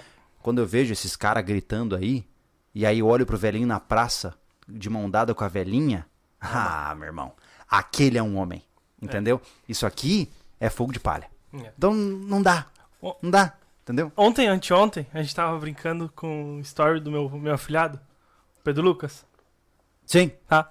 E a- uma amiga minha veio falar comigo, deu risada que eu tava zoando, porque ele, a gente combinou, né? Ele, eu, eu comecei, com três meses eu olhava pra ele, tu vai me chamar de Dindão. Então sempre foi isso, né? E aí ela tá falando que ele ficou um homem, né? Bonitão, deve estar fazendo uma loucura com as mulher, com a mulherada, né? Eu disse, aí é que tu se engana. Eu, por mim, só se ele tá me escondendo, claro que a gente tá convivendo menos agora, mas por mim, cara, eu, já, eu sempre falei pra ele, cara, respeita e trata muito, muito bem as mulheres. É isso. Eu, eu vou pregar pro meu. Eu, o cara que tá falando aqui que mulher não presta, que seja, que eu não conheço, que eu não me importo com ele. Mas o meu afilhado, cara, o quanto eu passar pra ele que mulher é um ser que tem que ser tratado muito bem. E quando eu ver ele fazendo algo desse tipo que, que, que, que fala desses rapazes aí, cara, eu vou chegar na xixa com ele. Eu tenho essa liberdade dada pela minha irmã como, a- como padrinho, e eu vou chegar nele e vou falar. Tu não vai lidar com mulher desse jeito, não. É isso. A É, gente mas é- prega pros nossos. Mas assim, em resumo, gente, é, eu sei que a gente trabalha. é, eu, eu tento fazer a, a, a comunicação mais clara possível, né? E hora ou outra, como a gente sempre é muito né, é, é, lubrificado aqui na forma como a gente fala, quando a gente fala no regaço, algumas pessoas se surpreendem, né? É, é natural isso, né? Somos todos seres humanos. Mas quando se trata de construir algo sólido para a vida, se você dá muitos rodeios filosóficos, você falha. Né? Você falha. Então, hora ou outra é importante você defender o que você defende. E é como eu disse, cara, pode ser que daqui, sei lá, 10 anos dê tudo errado para mim. E beleza, a vida segue. E eu vou tentar de novo. Porque é isso que eu defendo. Então, parece-me que há uma, uma tentativa não só de você defender o seu lado, mas de você calar o lado oposto. E isso eu não concordo. Então, o meu pensamento é inconsequente? É ilógico? Tanto faz. É o meu pensamento. Ah, Júlio, mas o que você fala não faz sentido. Ótimo. É o meu pensamento. A mesma coisa em relação à política. E não Quando eu- somos portadores da verdade também, doutor. também não. Quando a gente fala, né, que somos apolíticos e tem gente que fala assim: "Ah, mas ser apolítico é uma estupidez". É uma estupidez, mas é a minha posição, respeite. Ponto. Ah, mas não faz sentido, não interessa. É isso. Pronto. É que hoje é isso, né? Então, É assim, eu não preciso é provar nada na pra cabeça você. do outro que o que teu pensamento tá Isso. errado, cara. Cara, eu não E- preciso e esse provar assunto, nada. Hoje nós estamos aqui de- de- falando sobre criação de filho. O podcast praticamente falou, ficou- virou isso, é o que vai acabar com isso. Basicamente. Mas isso já se, se, se, se delonga pra. Já falamos aqui que também repercute muito, é criação de bicho, de, de cachorro, de pet, né? É, é pensamento político. Sim. Tudo, tudo o pessoal esperneia, pô. Tudo é uma luta, cara. Tudo, é uma luta. É, por quê? tudo. Porque os pensamentos antes eles eram mais estreitos. Logo É. conversar com uma pessoa estranha, é, né? Não, faz todo sentido. Hoje tá, a maioria tá errado, cara. É. Então, Então, não assim, ó, alinha mais uma conversa. Mas em resumo, Já né? tá é, tá- tá- Não, tá cara, é que os caras pegam exceção e tornam regra, querem tornar regra, não, tá mas, ligado? ó, eu, eu recomendo. O exemplo que o cara falou sobre bilionários ali, os bilionários são exceções. Então, Olha, cara, Thiago. ele falar porque por conta de um divórcio a mulher ficou bilionária, cara, não importa, não é a maioria. Ô, Thiago, aí, existe cara. um livro conhecido como. Ah, meu Deus, 34 regras? Acho que é. 34 regras para ganhar qualquer debate. Do Schopenhauer. Ah, Nesse livro, eu tenho todas as formas de ganhar qualquer discussão que eu quiser. É de forma ética?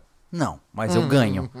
O que eu vejo em todos esses argumentos são derivações daquelas técnicas sujas que a gente observa nesse mesmo livro. exatamente. Então, eu entendo que muitas vezes a pessoa deseja o bem. Ela quer tentar te convencer que você está equivocado. Mas deixa eu explicar uma coisa. Pai Júlio aqui não vai ser convencido. Então desista dos seus esforços. Nós aqui provavelmente morreremos defendendo o que, defend o que nós defendemos, né? Exato. E é como eu disse, cara, é, E a vida é muito mais simples. e não só isso, mas a questão é a seguinte: a vida segue. Cara, eu já falei no, no, no meu canal, onde eu falo muito de comportamento, eu sempre falo isso. Eu falo assim, cara, nós discordamos nesse ponto, mas podemos ser amigos, cara. Não tem problema. É que nem em relação. É, que nem o, você falou do Thiago. Ah, o Thiago não vai ter filhos. Eu defendo que a gente tem que ter tantos filhos quanto possível. A gente não vai poder ser amigo por causa disso? Eu vou embrenhar em uma luta contra o Thiago, contra isso? Não. Não! E acontece alguma discussão entre eu e o Júlio sobre, cara, tu não tem que ter filho, cara. Nunca! Nunca! Porque eu entendo a posição dele, eu não concordo, mas eu respeito o direito de ter essa A posição. gente respeita Entendeu? a posição dele, apoia ele, se der uma zica, nós vamos, cada um pega um pra criar. É isso. Cara, e é isso. É isso mesmo. Então, assim. Cacete, cara. Meu- Qual é o problema? Cara, a, a Luna já é. Se der qualquer coisa errada com o Júlio e com a Letícia, eu crio, a Luna. então, assim, ó. o próximo é meu. O próximo é meu, dá pra mim. Menos lacração e mais ação, pô. Né? Tranquilão, cara. Vocês podem mandar agora. Eu imagino que o chat deve estar fervendo. Mandem todas as referências bibliográficas. Usem do seu repertório intelectual. Eu não ligo. Você não vai me convencer, porque o que eu vejo é na prática, eu não vejo nos livros. Eu estou o tempo todo exercendo pragmatismo em minha vida. E quanto mais prática fica a minha vida, cara, mais fácil ela fica. Menos eu sofro. É impressionante. Quanto menos eu penso em teorias mirabolantes, mais a vida soa tranquila. Claro Pô, de é. manhã, cara, eu acordo de manhã, tomo um café e falo, Porque nossa. o Thiago falou, a vida é prática, porra. Não é Exatamente. teoria, pô, não é. Exatamente. Cara, como eu digo, tudo que tu, né? Tudo que tu estuda é muito bom porque tu aprende a ter noção. Né? Desse Você tem que saber o que existe. pragmatismo todo. Tu aprende a lidar com tudo isso. Sim. Mas, cara, no fim das contas, é a prática que interessa. Eu acho, Anderson, que a gente tem que ter um, um arcabouço teórico. Imaginemos que se eu entrasse no meu cérebro agora, eu quero ter numa salinha do meu cérebro a maior biblioteca possível. Porque é importante. É importante saber o que existe, o que falam, o que é coerente e o que não é coerente. Pô, eu li o Manifesto Comunista do Karl Marx. E eu achei uma estupidez gigantesca. mas eu li aquela bosta. Porque ela tem que estar na biblioteca. Entendeu? É, eu leio, odeio ler Dostoiévski, li Dostoiévski. E assim consequentemente, consecutivamente. Então, é, a gente precisa ancorar a nossa vida com percepções intelectuais. Mas nós não podemos nos afogar na intelectualidade. Porque senão você vira o nerdola. é verdade. E aí você. Eu acho muito engraçado. É, mas é pra pra ser engraçado mesmo. E aí você para de ser prático e você começa a ficar no figurativo. E quando você fica ali, ó. Cara, a vida tá rodando, você tá aqui, ó. Entendeu? Os nerdola, os nerdola que, que, que se afogam né, no nerdolice não viram nada. Os que saem da bolha ficam muito ricos, igual o Elon Musk. Né? É verdade? É, É verdade? é exceções. Mas é assim, cara. Mergu é, faz uma analogia com o próprio mergulho, pô. É. Tu pode, faça a apneia que seja, tá? Você mergulha 20 metros de profundidade, na teoria. Mas você tem que voltar pra respirar na superfície. Então é isso, cara. Fa- vai e volta. Pode continuar. O, o arcabouço que o Júlio fala é isso. Se, se você tem que se munir de informação, de conhecimento, Uhum. entendeu? Mas pratique-os e ponto. É só É. isso. Mas enfim, vamos pro Vamos superchat? superchat. Vamos lá. Sair desse bureco. Eu sabia que a gente ia entrar nessa discussão, cara. Quando ele começou a falar disso, eu falei, ai, vai dar ruim isso aí, cara. Mas, ô, na- mas só, só pra finalizar, tá? Cara, se você não gosta de mim, tá tudo bem. Uhum. Se você não concorda com este ponto da minha vida, tá tudo bem. Saiba que eu ainda vou continuar trazendo conteúdos com a minha melhor intenção para tornar sua vida um pouco mais prática e mais estruturada. Nós não precisamos concordar com tudo, nós não precisamos nem ser amigos. Mas saiba que eu respeito a sua posição, eu não concordo com ela. Eu tenho o direito de pensar que você é um louco e retardado por defendê-la, mas eu nunca vou te proibir de pensar o que você pensa. E mais do que isso, como eu já disse várias vezes, você pode não gostar do que eu falo, mas eu não vou mentir pra você. Ao menos fique desgostoso com a minha sinceridade do que enaltecido com a minha mentira. Beleza? Bonito Exato. isso. Vamos lá. Bonito isso. Falou pouco, mas fala bonito. Eu não consigo falar critic. tem um monte de, de so- consoante. Critic. É, não, mas é. Tem um monte. Tá. Muito bom, vou mostrar a- essa parte pra. pa- Parte a minha filha. Ensinar melhor a dar o soco legítimo. Ele deve estar falando da. É. É, que a gente falou pra caramba, né? É. Coitada, as diretoras de colégio devem estar com raiva de mim agora. Tá. É, isso aí mesmo. Pedro Lucas foi assim também, já meteu um soco na- no nariz do guri. Quando eu- é, porque é assim que a gente ensina. Bora, galera, apoiar essa tropa, dicas valiosas e excelentes exemplos para trazermos a nossa realidade. Família é tudo. Isso é o homeschool da vida real. Como é que é? O cara coloca no, no LinkedIn lá, Escola da Vida. é nóis. Aí o, o André falou que segundo Freud é erótica sim. Brincadeira, abraço. Ela falou que não é de forma erótica. Sim, sim, sim. O Elias Tavares falou que preparo, preparo mental é importante para tá decisões inchado, cara. corretas. Hã? Tá inchado, meu. Eu tô sentindo um volume aqui, cara. Eu não tenho a menor ideia. Hum, Não, né? Que bom. Quer Não. um fiapinho de uma Cara, coisa. provavelmente você vai morrer. hum. Um dia. É. Vou voltar aqui. Elias Tavares, preparo mental é o importante. Rush primeiro. Ô, Elias, eu vou ler. Vai lá, fa- vai lá, Elias. Manda pra gente. Uma Fala. missão. Vai, Thiago. Preparo mental é importante para decisões corretas. Com certeza. Com certeza. Quanto mais difícil a decisão, maior competência ela exige.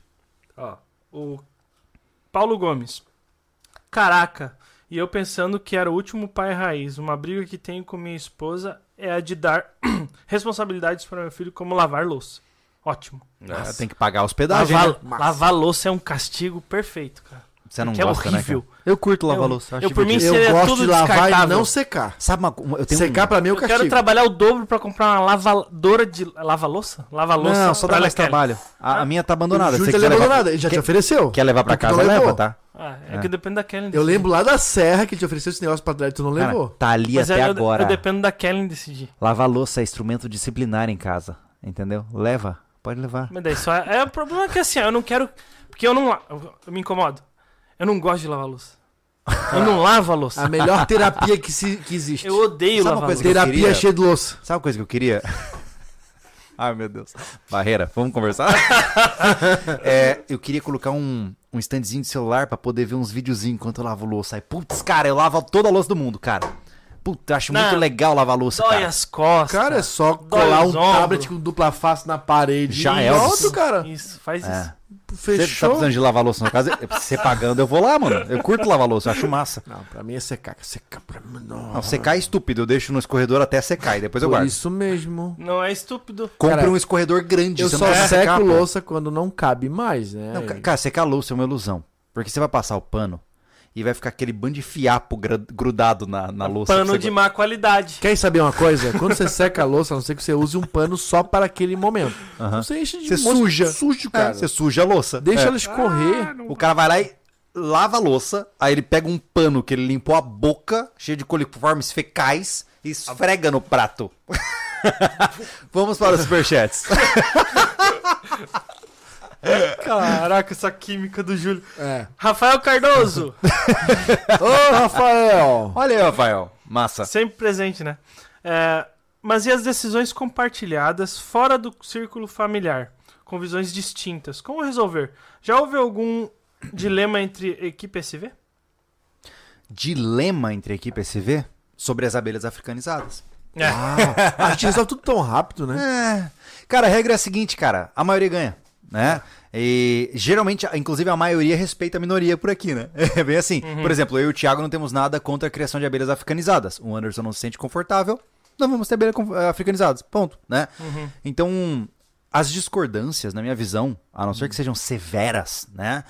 Elas são facilmente resolvidas, cara. É que quando, quando tem respeito, cara, no envolvido. É, bem É. tranquilo. É diferente, É, é. Assim, ó, eu sou um cara que não sou muito, de muitos bons argumentos. Eu disse pros guri, nós temos 7 hectares. Uhum. Botar 5 caixas africanizadas em 7 hectares, cara. Pô, nosso terreno tem 480 de comprimento, de uma ponta a outra, eu enxergo ele, pô. É. Onde é que eu vou escolher essas abelhas? Se eu tenho, porra, 20, 30 hectares, é uma coisa. Jogo lá no canto. Aí tá, eu tenho 7 hectares, jogo lá no cantinho, tem um matinho lá. Pô, tá na extrema com o vizinho. Aí o vizinho se incomoda, que tem africanizada do- na extrema com o terreno dele. Então tudo isso tem que pensar. Trouxe esses argumentos de guri, eles, beleza. Mas aí vamos socar de abelha sem ferrão. beleza! É o que eu mais quero. Pode ser 50 caixas. Falando nisso, né, que a gente gosta de balão, né? Pô, o Júlio mostrou um vídeo, cara, de umas Nossa, prateleiras Como que era de. o nome do cara? Era... Eu esqueci o nome, mas. Era o nome de um cara, o nome do canal do cara é Fulaninho Meliponicultor. Ô, louco. Coisa mais organizadinha, Pô, cara. você- Cara, é só me trazer bonito. o projeto que eu faço. Cara, eram prateleiras e Mas prateleiras, é assim, ó. muita, Anderson. Muito Muito, bem- muito, muito. legal.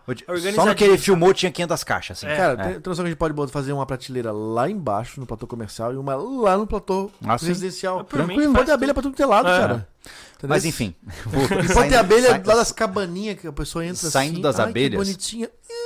Eu sei que existem dilemas. Por exemplo, um dilema que foi curioso e acho que vale como um, um potencial spoiler aqui pro canal, né? A gente, por muito tempo, a- nós conversamos sobre a possibilidade de coelhos, Só né? de- qual é o potencial spoiler? Você já vai dar spoiler. Como nem que entra Não é categoria. potencial, já deixou de ser potencial. É um potencial porque ainda não foi filmado e a gente ainda não sabe quando vai filmar. Cara, É spoiler. esse é um projeto que eu tô Não é potencial. muito Tá. animado. Enfim. Ô, Ah. Julio, nós chegamos num momento que, cara, a gente pode falar e o cara correr fazer. É nós que vamos fazer. É nós, mano. Não, eu tô. Não, não, não ligo pra isso. Os- É, Nosso coelho vai ser mais bonito que o dele, não tem jeito. é verdade. Nossa. Nossa, Mas, nossas tilápias são maravilhosas. mas a grande questão é a seguinte, Anderson. É, É o dilema. é que. É o dilema. ah, por exemplo, a gente nunca criou coelhos aqui na chácara até o dado momento. Por quê? Porque minha esposa não se sentia à vontade com a ideia de criar coelhos na chácara. Então eu respeitava ela, porque ela falava, cara, não gosto da ideia de vocês matarem coelhos, pô, eu não me sinto à vontade. E eu respeitava ela. E por isso, ninguém nunca viu na chácara SV coelhos sendo criados. Recentemente, numa conversa casual, a gente tava comprando ração para cães, e eu tava falando sobre enriquecimento de alimentação, o que a gente conversou com o Jairo e tal. Aham. E eu falei pra ela, pô, cara, ia ser muito legal a gente poder ter carne pros nossos cães, né? Pra poder dar uma carne boa pros cães e tal, tipo um coelho. Ela falou, ah, amor, ah, acho que você podia criar coelho na chácara. Ah, opa! Pronto! Resolvemos o dilema. O que, que aconteceu? Eu cheguei pra vocês, já mandei um áudio, começamos a agilizar e vamos criar coelho na chácara SV. Ou seja, eu superei um impasse, mas que demorou o quê? Um ano pra ser superado, né? Então é um processo. As coisas são devagarzinho. E, e né? volta a falar, cara, o dilema é quando ela é minoria. Mas por conta. Acha que a gente quer que ela sinta mal? A gente toca em outras ideias, pô. É, a gente é. respeita e ponto. Quando a Só- gente chega é- numa barreira muito forte, o que, que a gente faz? A gente quebra a barreira? Não, a gente se esquiva e vai pro outro lado, pô. Exato. Né? É, o problema é que é, o coelho hoje, cara, é a, é a forma mais rápida de produzir carne, cara. De um mamífero. Pô, é tão fácil de limpar, cara. Puta, é fácil de 10 limpar, a é 0 em fácil de galinha, criar. cara. 10 a 0. Como eu já falei. Pena que coelho não tem. Se coelho botasse ovo, ia ser filé. Ah, Aí era o animal Mas perfeito. é. O quê? Eles O... fazem ovo Só, de no, só na. Páscoa. Deixa, só na eu, Páscoa. deixa eu falar pra vocês, gente, é que coelhinho da Páscoa é de brincadeira. Eu não sei se te falaram. É, É, tio, não fala é eu assim. sei, é.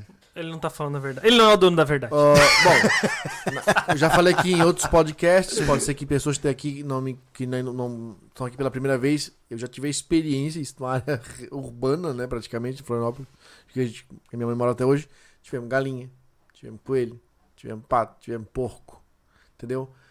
Cara, é um bicho fácil de criar, fácil de lidar, É. tá ligado? Tem esse, esse momento frufru aí da, né, do pessoal que, ai, é um coelhinho, não sei o quê. Mas, Ah. cara, se tu conseguir superar isso. Dó eu- seletiva. eu já falei assim, a Letícia tinha esse impedimento porque ela é uma amante dos animais e ela acha que não deve morrer. Só que a fil- essa filosofia sobrevivencialista, que onde. Ele vai entrar em todos os bueiros hoje, Puta Thiago. que pariu. Ele já A ideia, entrou o no pensamento, Ele entrou nos a migtal malcriação. e agora ele vai entrar em veganismo. Meu Deus, hoje vai ser dia de Não, não é treta. veganismo, pô. Não, Eu falei, nem então está volta. isso. Tá, Então tá, volta. então vo- volta. Não, tá tudo. Cancela o que foi falado. Não, não, não, não, não. Sobre o quê? A gente produção, produção de alimento, porra. Uhum. E Sim. com facilidade. É. Cara, o tempo que você leva pra criar um boi e o custo dele, cara, você cria umas ninhadas fortes de coelho. Uh! Aí, pô, existe tal do coelho gigante. Filé, né? Tu me mostrou um muito grande. Já tinha um gigante que eu conhecia. Coelho gigante de era tão- Flandres é o nome. É esse. Eu É. conheci o daqui, que já é o grande do coelho Eu, parrudo. eu- eu acho que eu não te mostrei 8 quilos de coelho. Eita. O cara é do tamanho do bulldog, porra. Top. Ah, eu, Top. eu sinceramente. Tem noção cara, do eu não, produzir? Ó, eu não tenho noção, tá? ó. Eu só, eu só espero que seja uma coisa boa. Eu não tenho noção do- sobre criar coelho. Massa. Carne de coelho é gostosa. Nunca comi. Carne É. bonita, né? cara. É uma carne bonita de, de fazer. É carne, ela, é ela é um carne, pouco. carne, não tem É. gordura. É. Mas é o que eu, o que É eu tipo falo. carne de porco, não tem o que eu gordura. falo, qualquer experiência aqui, pra mim, vai ser experiência. Sim. Entendeu? Eu acho E que eu- tu vai curtir. E tem coisas. Não, mas é isso que eu falo. O que a gente aplica aqui na chácara até. Que a gente tem a experiência, não dá, não continua. Ah, sim. Entendeu? Claro. E vai ser É. assim com os coelhos, a gente não vai Isso- começar atorando. Isso É. foi legal, essa conquista do Júlio, porque, cara, abriu um horizonte gigantesco. É. Porque o peixe já é mais trabalhoso que o coelho. Uh! A galinha é mais trabalhosa que o coelho. Ô, Anderson, a gente começou pelo mais difícil.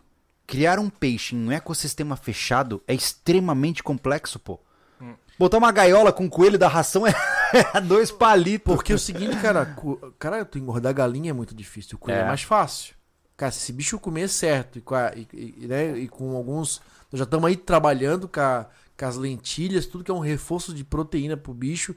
Sim. Cara, a gente pode ter um sucesso gigantesco É. com os coelhos no que diz carne.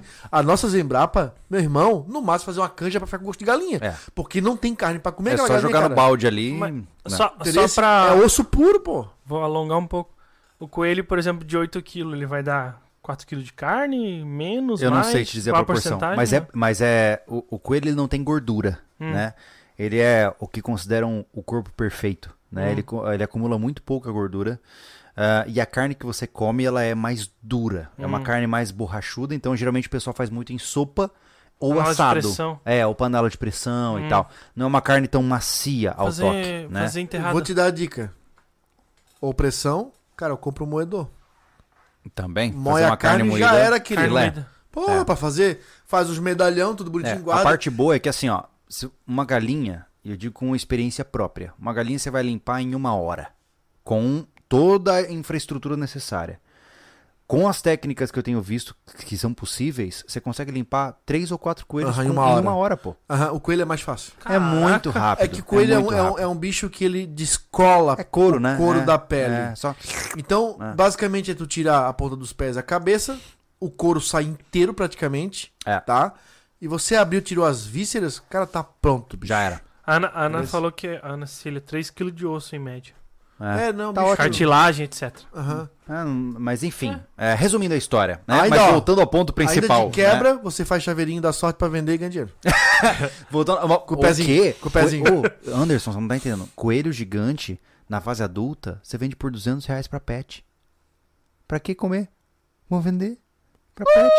200 reais. 200 reais um coelho pet, cara. E quanto é esse da criação? Como assim criação? Não, qualquer um. O pequeno ou grande é pet. É Interessa- pet. As Ah. pessoas estão começando a ter coelhos pra pet. Hum. E aí você vende pra elas e pega Que os 200 esquisito, reais né, e compra em carne, sei lá. Eu, eu acho esquisito. eu não- o Mano, cachorro tu consegue criar vínculo. Deixa eu te porque explicar. na É prática é isso, ainda, né? Deixa eu te pô? explicar. Você tem hoje em dia capivara pet. Você tem mini pig pet. Ô, que são mini pig porcos. Foi uma moda, hein, tá? É. Uns anos atrás. Eu aí. vi uma mina que disse que comprou um mini pig e não era mini. Nossa. Era um pig. E a- aí ela tem um Big pig. um big pig em casa. É, basicamente. Ô, É. louco. Se Enfim. for fazer um big pig e um, jav é um javali ainda. Aí é bicho bravo. Ia ser É. legal. Ó, Vamos para superchats, então vai lá. A Ana. Superchat da Ana aqui. Por falar nisso, o que diriam a alguém que está conhecendo o SV hoje?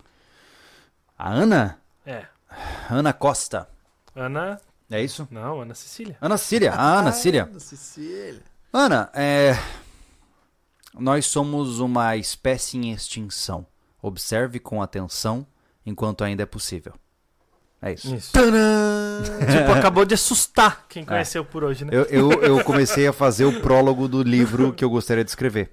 E a- uma das primeiras frases é: Nós lutamos uma batalha perdida, somos uma espécie em extinção que desaparecerá. É isso.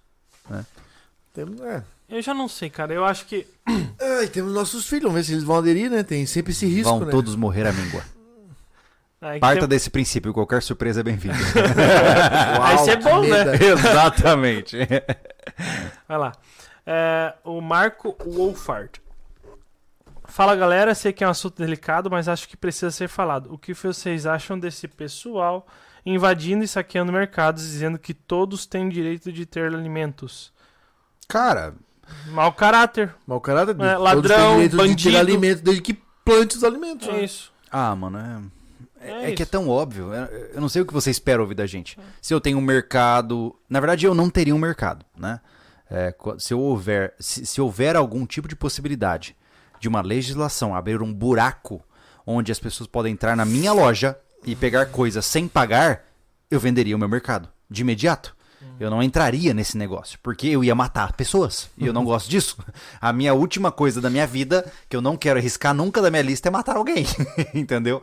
Então, eu acho isso uma grande estupidez, ah, uma grande eh, insanidade que, que tem acontecido nos meios sociais. Não importa o que digam, se alguém pega algo de outra pessoa sem pagar e leva embora, não interessa o quão necessitada ela é. Ela é uma ladra. É. Né? Então, eu basicamente não consigo pensar nessa realidade porque não estou inserido nela. Né? Gustavo Gomes. Ah, primeiro eu vou agradecer ao Elvis, ele não escreveu nada. E o Gustavo Gomes. Pessoal, em um cenário de crise, alguns inscritos podem aparecer no rancho SV procurando abrigo. o, que, o que vocês fariam nessa situação? Primeiro, o canal existe há tanto tempo, dando, é, ensinando coisas, mostrando coisas, tutoriais, para você não ter que fazer isso. Não é o, o contrário. A gente, o canal não existe pra você ir lá pedir ajuda. É só cuidado com aquela armadilha que a gente caiu da última vez, né?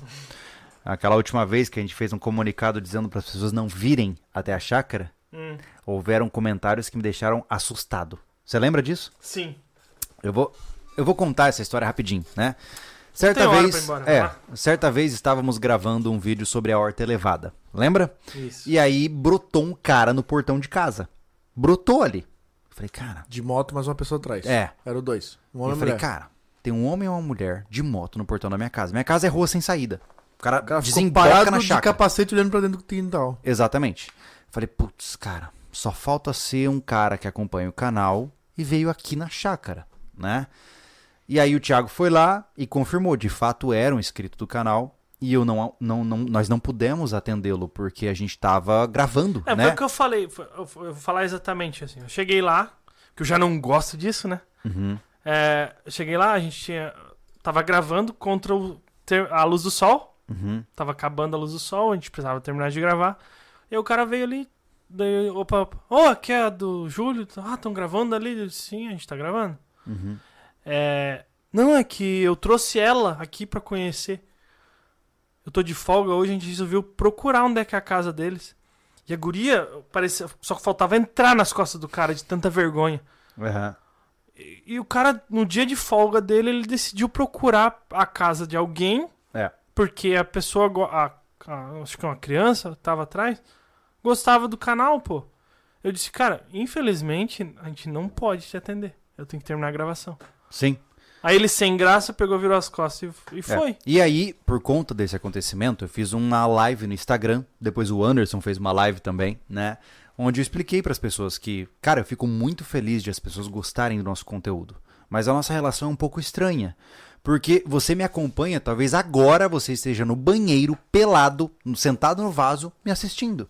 Eu sou extremamente íntimo dos seus momentos mais íntimos, mas eu não te conheço. Eu não sei quais são as suas intenções. Então, imagine que eu não sei o seu nome e não sei quem você é, eu não sei o que você deseja, e você aparece na minha casa onde a minha filha corre solta e livre pelo quintal. Cara, você tá ativando o pior Júlio que você pode conhecer. Então, Ah, pessoal, a mesma regra se aplica. Mas é, só pra finalizar, tá, Anderson? É, e aí, cara, eu expliquei isso numa live e eu fiquei assustado, porque os comentários foram ainda mais assustadores. Onde as pessoas disseram. "Tá, Não, Você Júlio, é público? você é público, você tem que aprender a viver com isso. Teve gente sugerindo que eu abrisse horários de visitação pra chácara, pra receber pessoas. Porque era a minha obrigação como pessoa pública. E aí, sabe quando dá um choque no cara? Fala, que, meu Deus, como assim? Como assim eu tenho que receber pessoas na minha casa porque eu sou público? Eu sou público no que eu escolho ser público, né? E aí, que, que foi, cara? Tá tudo bem? É que tu acertou, alguns estão no banheiro. Aí, ó, excelente. Desejo uma excelente evacuação pra você. E aí, basicamente. que cagada, hein, mano? mas, basicamente, é, me assustou muito porque eu percebi que a nossa relação ela é um pouco mais estranha do que eu pensava. Onde a pessoa acha que ela pode chegar até você e te visitar e você tem que ser recebido. Então, respondendo o superchat do nosso amigo do rancho, cara, ó, eu, eu, cara, eu não, eu não quero ser ofensivo, tá? Mas eu vou te dizer na boa. É, se nós estamos numa situação de crise, imaginemos, cara, que o tecido social se rompe, as pessoas não têm o que comer, cara, tudo desandou. Se você aparecer no rancho, eu vou te ignorar. Se você pular cerca, você morre.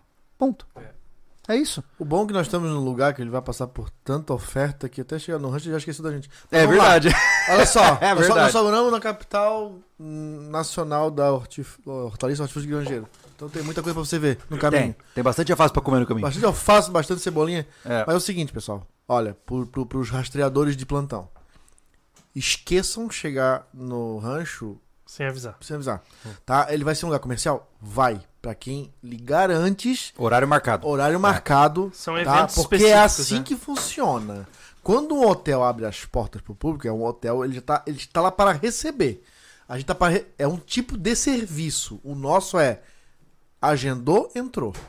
Então vai ter até avisos pelo caminho. Se você não tem agendamento, volte agora. Eu vou comprar umas caveiras não também. vamos, não vamos recebê-lo, tá? É um lugar que vai ser quase que exclusivo para cursos, né? Vai ter poucas acomodações, vai ser muito muito restrito. Então, É. esqueçam de chegar lá para tirar foto, não é assim que funciona. Nós somos públicos dentro daquilo que nos comprometemos a fazer, que é isso aqui, ó.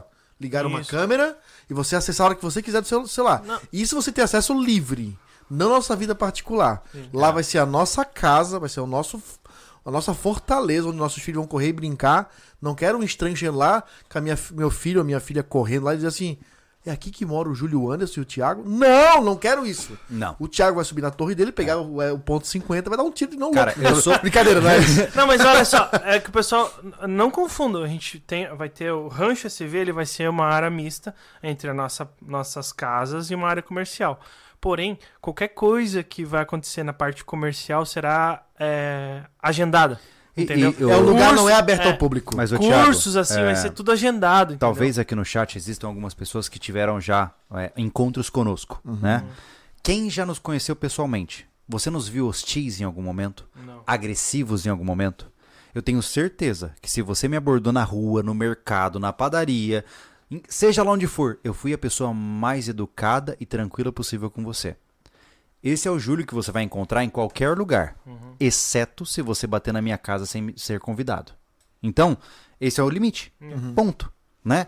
Cara, é como eu sempre falo, me viu na rua, pelo amor de Deus, não fica olhando com cara estranha. Me para. Oi, e aí, Júlio, beleza? Cara, não tem problema, mano. Eu vou curtir pra caramba trocar uma ideia com você. Que nem ontem a gente tava treinando, o rapaz passou de É, cara. Ô, beleza, a, a um gente não falou, e né? tal. É, é. É, o Eu cara- achei, achei impressionante a rapidez que ele reconheceu, mas. No me... Bom, os dois caras com camiseta. No meio da subida ali do parque aquático, você acredita, Anderson? Aquela subida assim, ó. Ali. O cara parou. Oi, e aí, tal. O cara trocou uma ideia com Pessoal, a gente. é- Isso é legal pra caramba. A gente conversando aqui. A nossa, a gente conversa muito, né? É, O sobre ele existe porque a gente conversa demais. Mas a gente, tá- a gente hoje tá com 2,4 milhões de seguidores. Eu tava falando que quando chegar a 3 mil já fica uma coisa mais. Né? Já fica muito mais assediada. Tá dando uma assustada já. Tá dando uma assustada. É. A gente tá sendo cada vez mais reconhecido em vários lugares, né? É, na rua, né? Ambientes fechados, públicos, enfim. Ah, esse final de semana eu tava, passeando com a minha noiva, atravessando a ponte Ercílio Luz. E o cara tava escorado e já de braço cruzado. Ele deve estar vendo esse podcast aqui. Uhum. E ele cruzou o braço, a mulher dele, ou a esposa, não sei, tava, ficou de pé olhando. E ele, braço cruzado, cara de militar ele tem. Aham. E a, a Ohana falou assim: aquele cara te conhece. Nós estávamos tipo em 50 metros dele. Aham. E de longe ele me viu. Tudo bem, quando eu cheguei perto dele, ele, Anderson do sobrevivencialismo, foi super simpático. Ele também, cara, gente boa pra caramba. Tava passeando pro Floripa, Ah. de São Paulo. Mas é aquilo que o Júlio falou. É, não fique encarando de longe e. É estranho pra e deixa caramba. até o cara né? passar, dá a impressão que o cara tá te cuidando, ou ele te confundiu com alguém. Muitas coisas podem estar acontecendo. Mas tu conversou com esse cara? Conversei. Cara, então, eu tirei o print é, no vídeo. Vídeo anterior, acho que foi. Ah. Eu tava vendo os, os, os comentários do vídeo. Tem um cara que falou que, que conversou contigo, te achou muito si- simpático, isso aqui. É esse cara. Eu tirei print pra te mostrar, Ah, então me deve mostre ser ele. ele. É, Tá, olha Deve só. ele. Me manda um oi lá no direct, não sei se vai pra solicitações, que eu te dou. A gente Só troca uma pra, ideia. só pra Ele finalizar. foi muito legal, inclusive ele falou que agradeceu tudo que a gente faz. Ele se tornou CAC por conta de toda a nossa influência com o mundo da- da- da- das armas, por conta da, né, da defesa, do sobrevivencialismo. Mas é o que tá acontecendo, cara. Em, vários lugares a gente tá sendo reconhecido com mais facilidade, com Eu vou mais fazer rapidez. uma. Eu vejo que existe uma, uma pequena confusão no chat sobre essa questão de a pessoa chegar e se mostrar amigável. Hum. Eu vou tentar fazer uma analogia o mais cachorra possível, tá? Pra tentar expressar claramente, certo? Imagine, tá, que você conheceu um cara pelo Facebook. E ele de repente aparece no seu quarto, onde está você e sua esposa pelada. Certo? Você vai ficar indignado daquela pessoa que você não conheceu pessoalmente, do nada brotar no seu quarto com você e sua esposa pelado, certo? Sobrevivencialistas, eles têm uma área privada muito maior, certo? Então, geralmente um sobrevivencialista, ele valoriza o seu ninho, né? Ou seja, a sua propriedade, o lugar onde ele produz seus recursos, estoca os seus recursos, tem suas armas, um lugar muito sagrado. É um lugar muito fechado e que pouquíssimas pessoas podem ter acesso. É quase que como uma uma questão religiosa, né? Então entenda que você chegar no rancho é, sem avisar, querendo me conhecer, é como entrar no meu quarto comigo e minha esposa pelada. É, esse, é essa sensação que eu sinto de, de invasão de privacidade. E- Entendeu? E, e pegando É. um comentário aqui que o rapaz fez, que eu não vou voltar aqui, que ele diz, ah, vocês vão perder muitos inscritos, ah, poucas pessoas farão o curso e a gente não se importa Beleza, com isso. É se o preço que a gente paga por É. querer a nossa privacidade. Eu não vou me vender Pessoal, por dinheiro pra entendeu? vocês. A gente não tá né? fazendo a Disneylândia do sobrevivencialismo, tá? Entendam isso. O Rancho SV é um lugar privado que É. vai ter algumas atividades de fins turísticos e educacionais, principalmente. É. Então não acho que é você achar, ah, a gente mora na cidade tal, chega lá. É. Não é assim. Não. É um lugar privado. Não é porque lá na casa da minha mãe nós temos três imóveis de aluguel que o cara pode entrar, bater na porta da minha mãe e dizer: Você aluga casa aqui? Não! Aí, ó, o Gabriel, leia o comentário do Gabriel aqui, nos conheceu pessoalmente, ó. Ele tá aqui? Tá aí no chat aí, ó, apareceu Ah, tá, aí. esse ó. cara- Gabriel Sampaio, já tomei uma cerveja com os três. Com os três da mesa. Muito gente fina nos três. O Thiago e o Anderson, um amorzinho. Eu sou tolerável. Ele, o... Gabriel Sampaio, o baiano que mora em Joinville. É. Ah, tá. Gabriel, tá Enfim. gente boa, cara. É, caso vocês não saibam, o dia 26 de março já passou, o dia do sobrevivencialismo, e a gente trouxe alguns dos nossos apoiadores para comemorar conosco, né? Então o Gabriel foi um deles, né? Oh, Mas- que legal. O Edilson Lara aqui, se, se tiver um drone espiando a chácara, vai ser muito legal testar Vai ser a muito mira. legal. Ô, tiro olímpico é três palitos, eu só miro pro rumo. É. Mas assim, ó, brincadeira Ah, só pra então, finalizar. só, mas, né? é, mas é, assim, ó, se precisar de todo o podcast, a gente vai falar isso. É. E depois a gente realmente é, tiver funcionando, a gente vai voltar a frisar. Esse lugar não é de acesso público, tá? Não é. Ele é privado. Com algumas finalidades turísticos privado Eventos agendados. e eventos agendados. É. Ponto final. E, Exato. enfim, E não vai ter camp. haverão, Esquece isso. haverão as possibilidades. é, res- é, eu entendo que talvez você discorde, talvez você ache que a gente seja um babaca por falar isso, mas é nossa escolha pessoal. E a gente é, precisa disso, né? Nós teremos nossos filhos correndo por essa propriedade, as nossas coisas de maior valor ali dentro. Então, independente de você concordar ou não, é, eu, eu te peço o seu respeito. E se você não lembra da frase principal que eu sempre digo, que respeito é bom e conserva os dentes, lembre, é porque é importante. Ah, mas Próximo superchat. Vamos lá. o único jeito de entrar lá vai ser tu comprando os cursos que vão ser feitos lá dentro. E É. se contente com isso, cara. Não, é. egoísmo, não é, é o que nós pro- nos prome- comprometemos a fazer, pô. É. Não é? É, Se para ou outra, a gente faz uma churrascada. Sim, sim. Se não, pá. e não quero deixar o cara com receio de ver a gente na rua, não tem nada a ver. Não, Não. pelo E contrário. eu não me. Eu, eu pff, me acho um nada, tá ligado? E perto dos outros, aí você- tem gente que Não para é, pra cara. tirar A gente tá foto falando e isso, tal, não é porque. Não, deixar é legal a gente frisar Tem nisso. que amarrar Thiago. bem isso aí, Não né? é que nós somos antipáticos. Nós Uhum. sempre tratamos muito bem, como o bem falou, as pessoas na rua. O cara na ponte me viu, poxa, eu conversei com ele. É. Eu tirei, acho que uns 15 minutos pra conversar com ele, cara, bater um alto papo. Hum. Cara, eu adoro Entendeu? conversar com gente que Foi acompanha muito a gente. cara. legal. É muito entendeu? legal. É porque muito a legal. pessoa realmente não sabe. é, ele vê uma pessoa que a gente vê direto. ele- É assim, deve ser assim com. Sei lá, com outras pessoas que eles acham famosas, não sei. Sim. Mas ele foi super legal, não tem nada contra a abordagem dele. Ele falou, Anderson sobrevive aí, já, tipo, quando tá chegando próximo. Beleza. E é assim na maioria. Sim. O que, sim. o que eu tenho que só deixar é, claro nessa conversa, Júlio e Tiago, é que as- é parar com essa confusão que nós somos públicos em 100%. Porque os Não, caras são é. público, a casa é pública, então entra, tu vê meu carro parado, tu Não entra vai querer me dentro. ver de cueca em Eu casa. sou obrigado a dar carona. Ei, visão do inferno.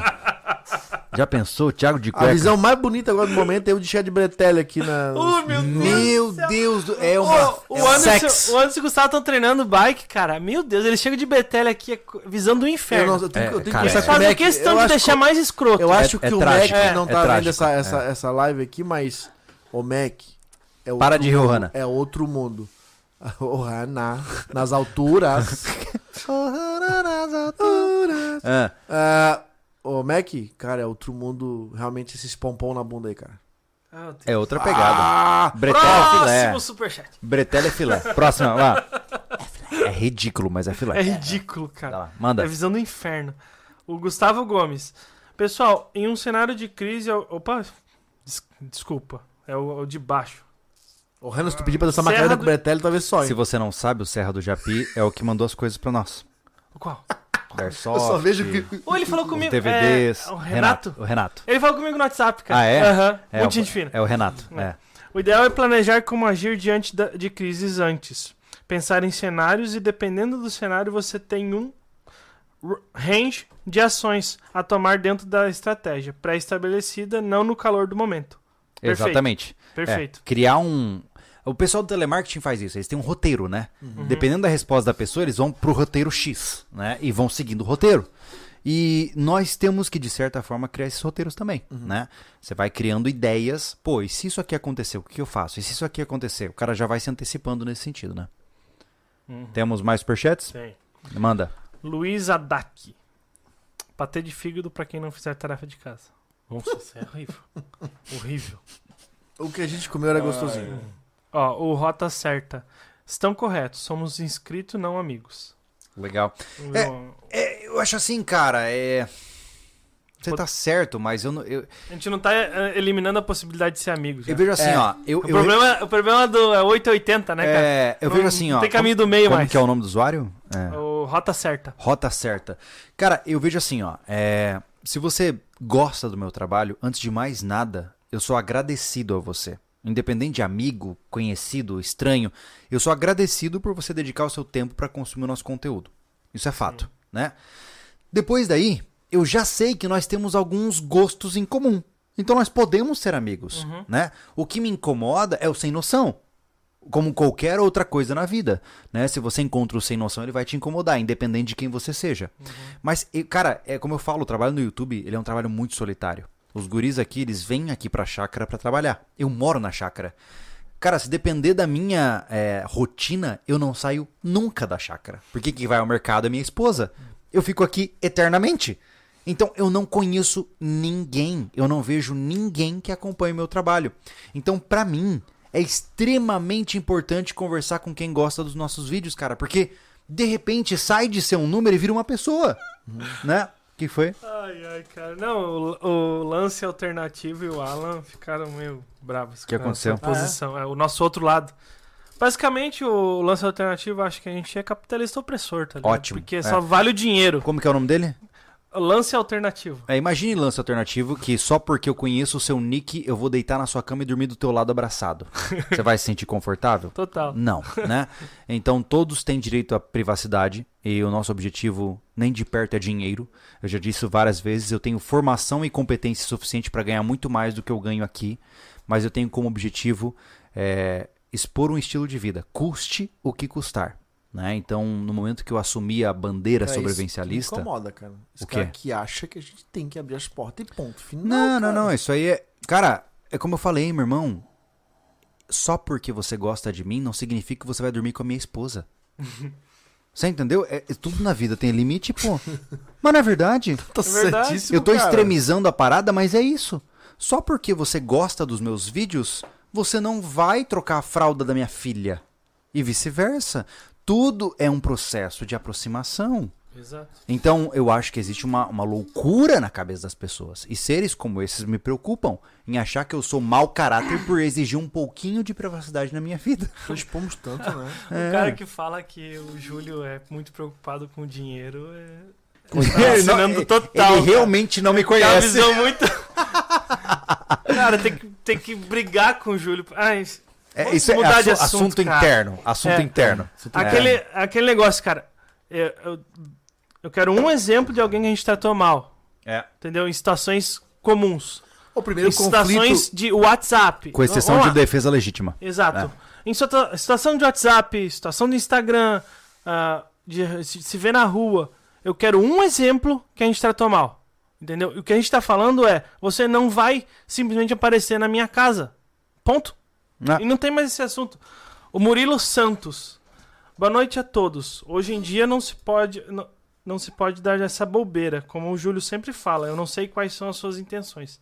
Ligado 24 horas. É isso aí, Murilo. Eu É. já falei, eu já falei sobre isso lá, lá no meu canal. A gente já teve experiências, por mais que muitos aqui é, tenham boas intenções, né? é, Entenda que eu não estou hostilizando você. Eu só estou posicionando onde está a linha que ninguém pode cruzar. Difícil Mas isso, né? é, Que loucura. é, no- nos Caraca, tempos atuais é difícil. Não- é. Mas o principal que eu digo é o seguinte, é que talvez você que esteja nos ouvindo agora seja uma pessoa legal e queira simplesmente tomar uma cerveja junto e trocar uma ideia e dar umas risadas e tal. E eu, você, nas condições apropriadas, eu vou ser muito aberto a isso. Só que ao mesmo tempo, meu amigo, deixa eu te contar uma coisa. Eu já recebi e-mail de ameaça. Eu já recebi e-mail dizendo que vão matar minha filha. Eu já recebi ligações de pessoas em delírios esquizofrênicos achando que eu fiz vídeos de ameaça à honra do indivíduo. Então entenda que quando a gente aumenta para 2 milhões e 400 mil eh, pessoas, sempre haverá alguém estranho. Sempre haverá alguém que está planejando te matar. Seja por qual razão. Seja por delírio, seja por loucura ou por até mesmo psicopatia. Então, eu não posso assumir esse risco. 99% de vocês vão chegar e me dar um abraço caloroso. E eu vou ficar muito feliz, cara, por isso. Porque, de verdade, eu faço aqui porque eu amo e eu amo ser reconhecido pelo que eu faço. Agora, é, eu não posso confiar. Porque, da mesma forma como 99% vão me dar um abraço, um me, um me enfia a faca no bucho. Então eu não posso confiar. Né? É a regra do clássico Tá do um desobediente faz a classe inteira pagar. É, é isso aí. É isso aí. E a gente não falou nada de cenário de crise, divagamos sobre inúmeros temas, né? Mas a gente falou Mas sobre. os temas. Tem correlação crise. direta. É, Tão tem correlação crises, direta, Os temas de hoje. Mas pra você ver, a gente navegou sobre diferentes temas e todos eles polemizaram. Por quê? Porque existe fragilidade.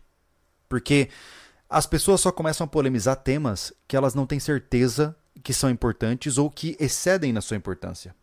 Então, é, o que eu vejo hoje é que todo mundo está preocupado em fazer o seu lado ganhar, em mostrar que tem maior argumentação teórica, em mostrar que possui mais número de seguidores, em mostrar que é mais importante, e não necessariamente em fazer o que tem que ser feito, né? Que é basicamente proteger os seus, né? Verdade.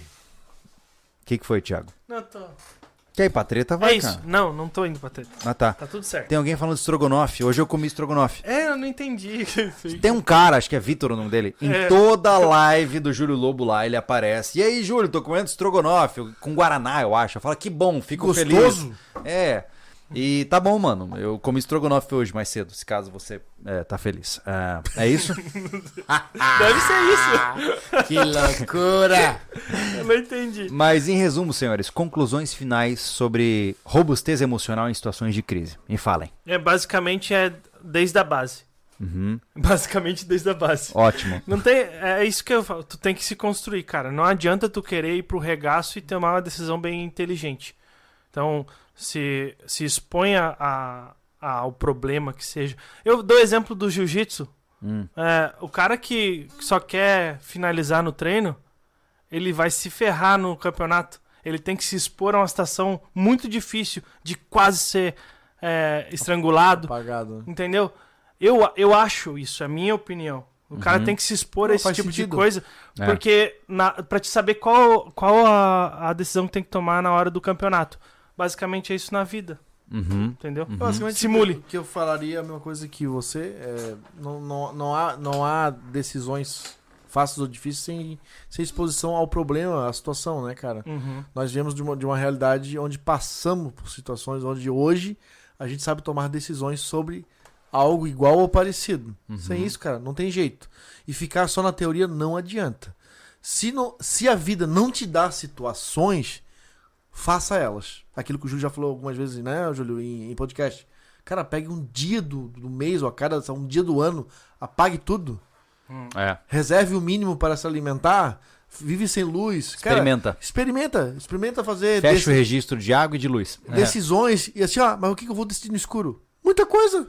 O tempo É. que tu vai usar de vela, você vai dormir mais cedo ou não vai, você nada pra assistir, vai ler um livro, vai conversar em família. Antes o pessoal Muitas coisas dá fazia, pra fazer. o pessoal fazia retiro espiritual. Agora a recomendação é faça um retiro tecnológico, É. onde desliga o celular, desliga o Wi-Fi, desliga a internet, desliga tudo e aprenda a eu, sempre Essa sabe, foi boa. mas sabe o que é interessante? Eu vejo que quando acaba a luz, o que acontece? Você acende uma vela e geralmente é sempre assim, cara, foi muito legal, a gente ficou em volta ali da, da sala com duas velas acesas e dando risada e tal.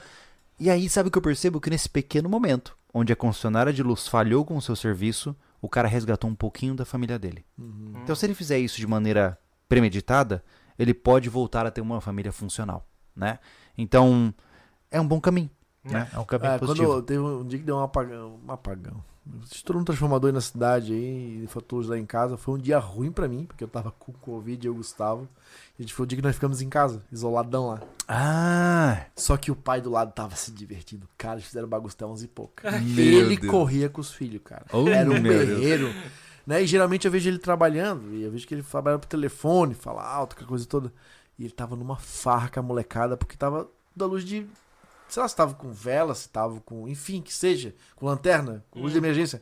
Mas eles estavam se divertindo, e geralmente não acontece isso. Eu vejo moleque brincando sozinho, porque ele tá Uhum. vendo alguma coisa na TV ou trabalhando.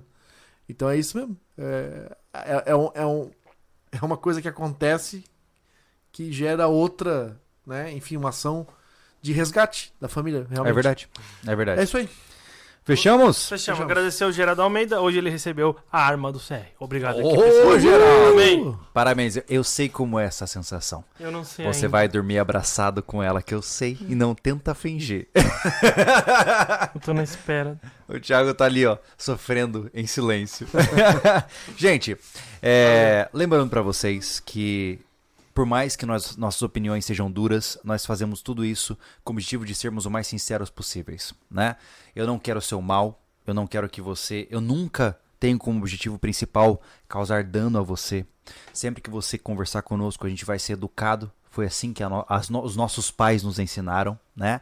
E nós vamos sempre estar abertos a qualquer tipo de proposta, conversa, abertura, seja o que for. E temos né? vários caminhos, né, Júlio? Hoje, Exatamente. Aqui o próprio YouTube, nós temos o portal, tem é, os apoiadores, né? Que tem um um chat, um chat lá pra conversar, todo mundo troca É, ideia. exatamente. Não precisa ser a gente, todo mundo, eles trocam ideia entre si É, e vão aprendendo. Então tem vários caminhos pra conversar que não precisa ser colar na gente. exato. né? A única E outra- diferença. e só pra terminar, Júlio, pô, se põe no nosso lugar, pô. Você acha que é isso a vida?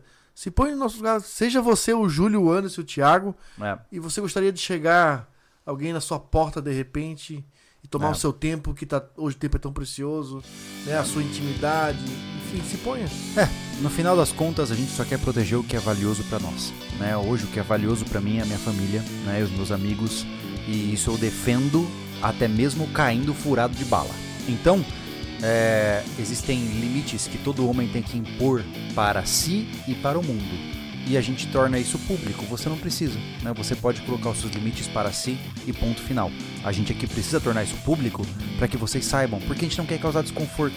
Eu não quero me ver numa situação onde eu veja você, por exemplo, na frente da minha casa e eu não não poder recebê-lo porque você cruzou essa linha. Então, a minha intenção de conversar sobre esse assunto é evitar essa situação ruim, entendeu? É a gente conversar de boa em ambientes apropriados, né?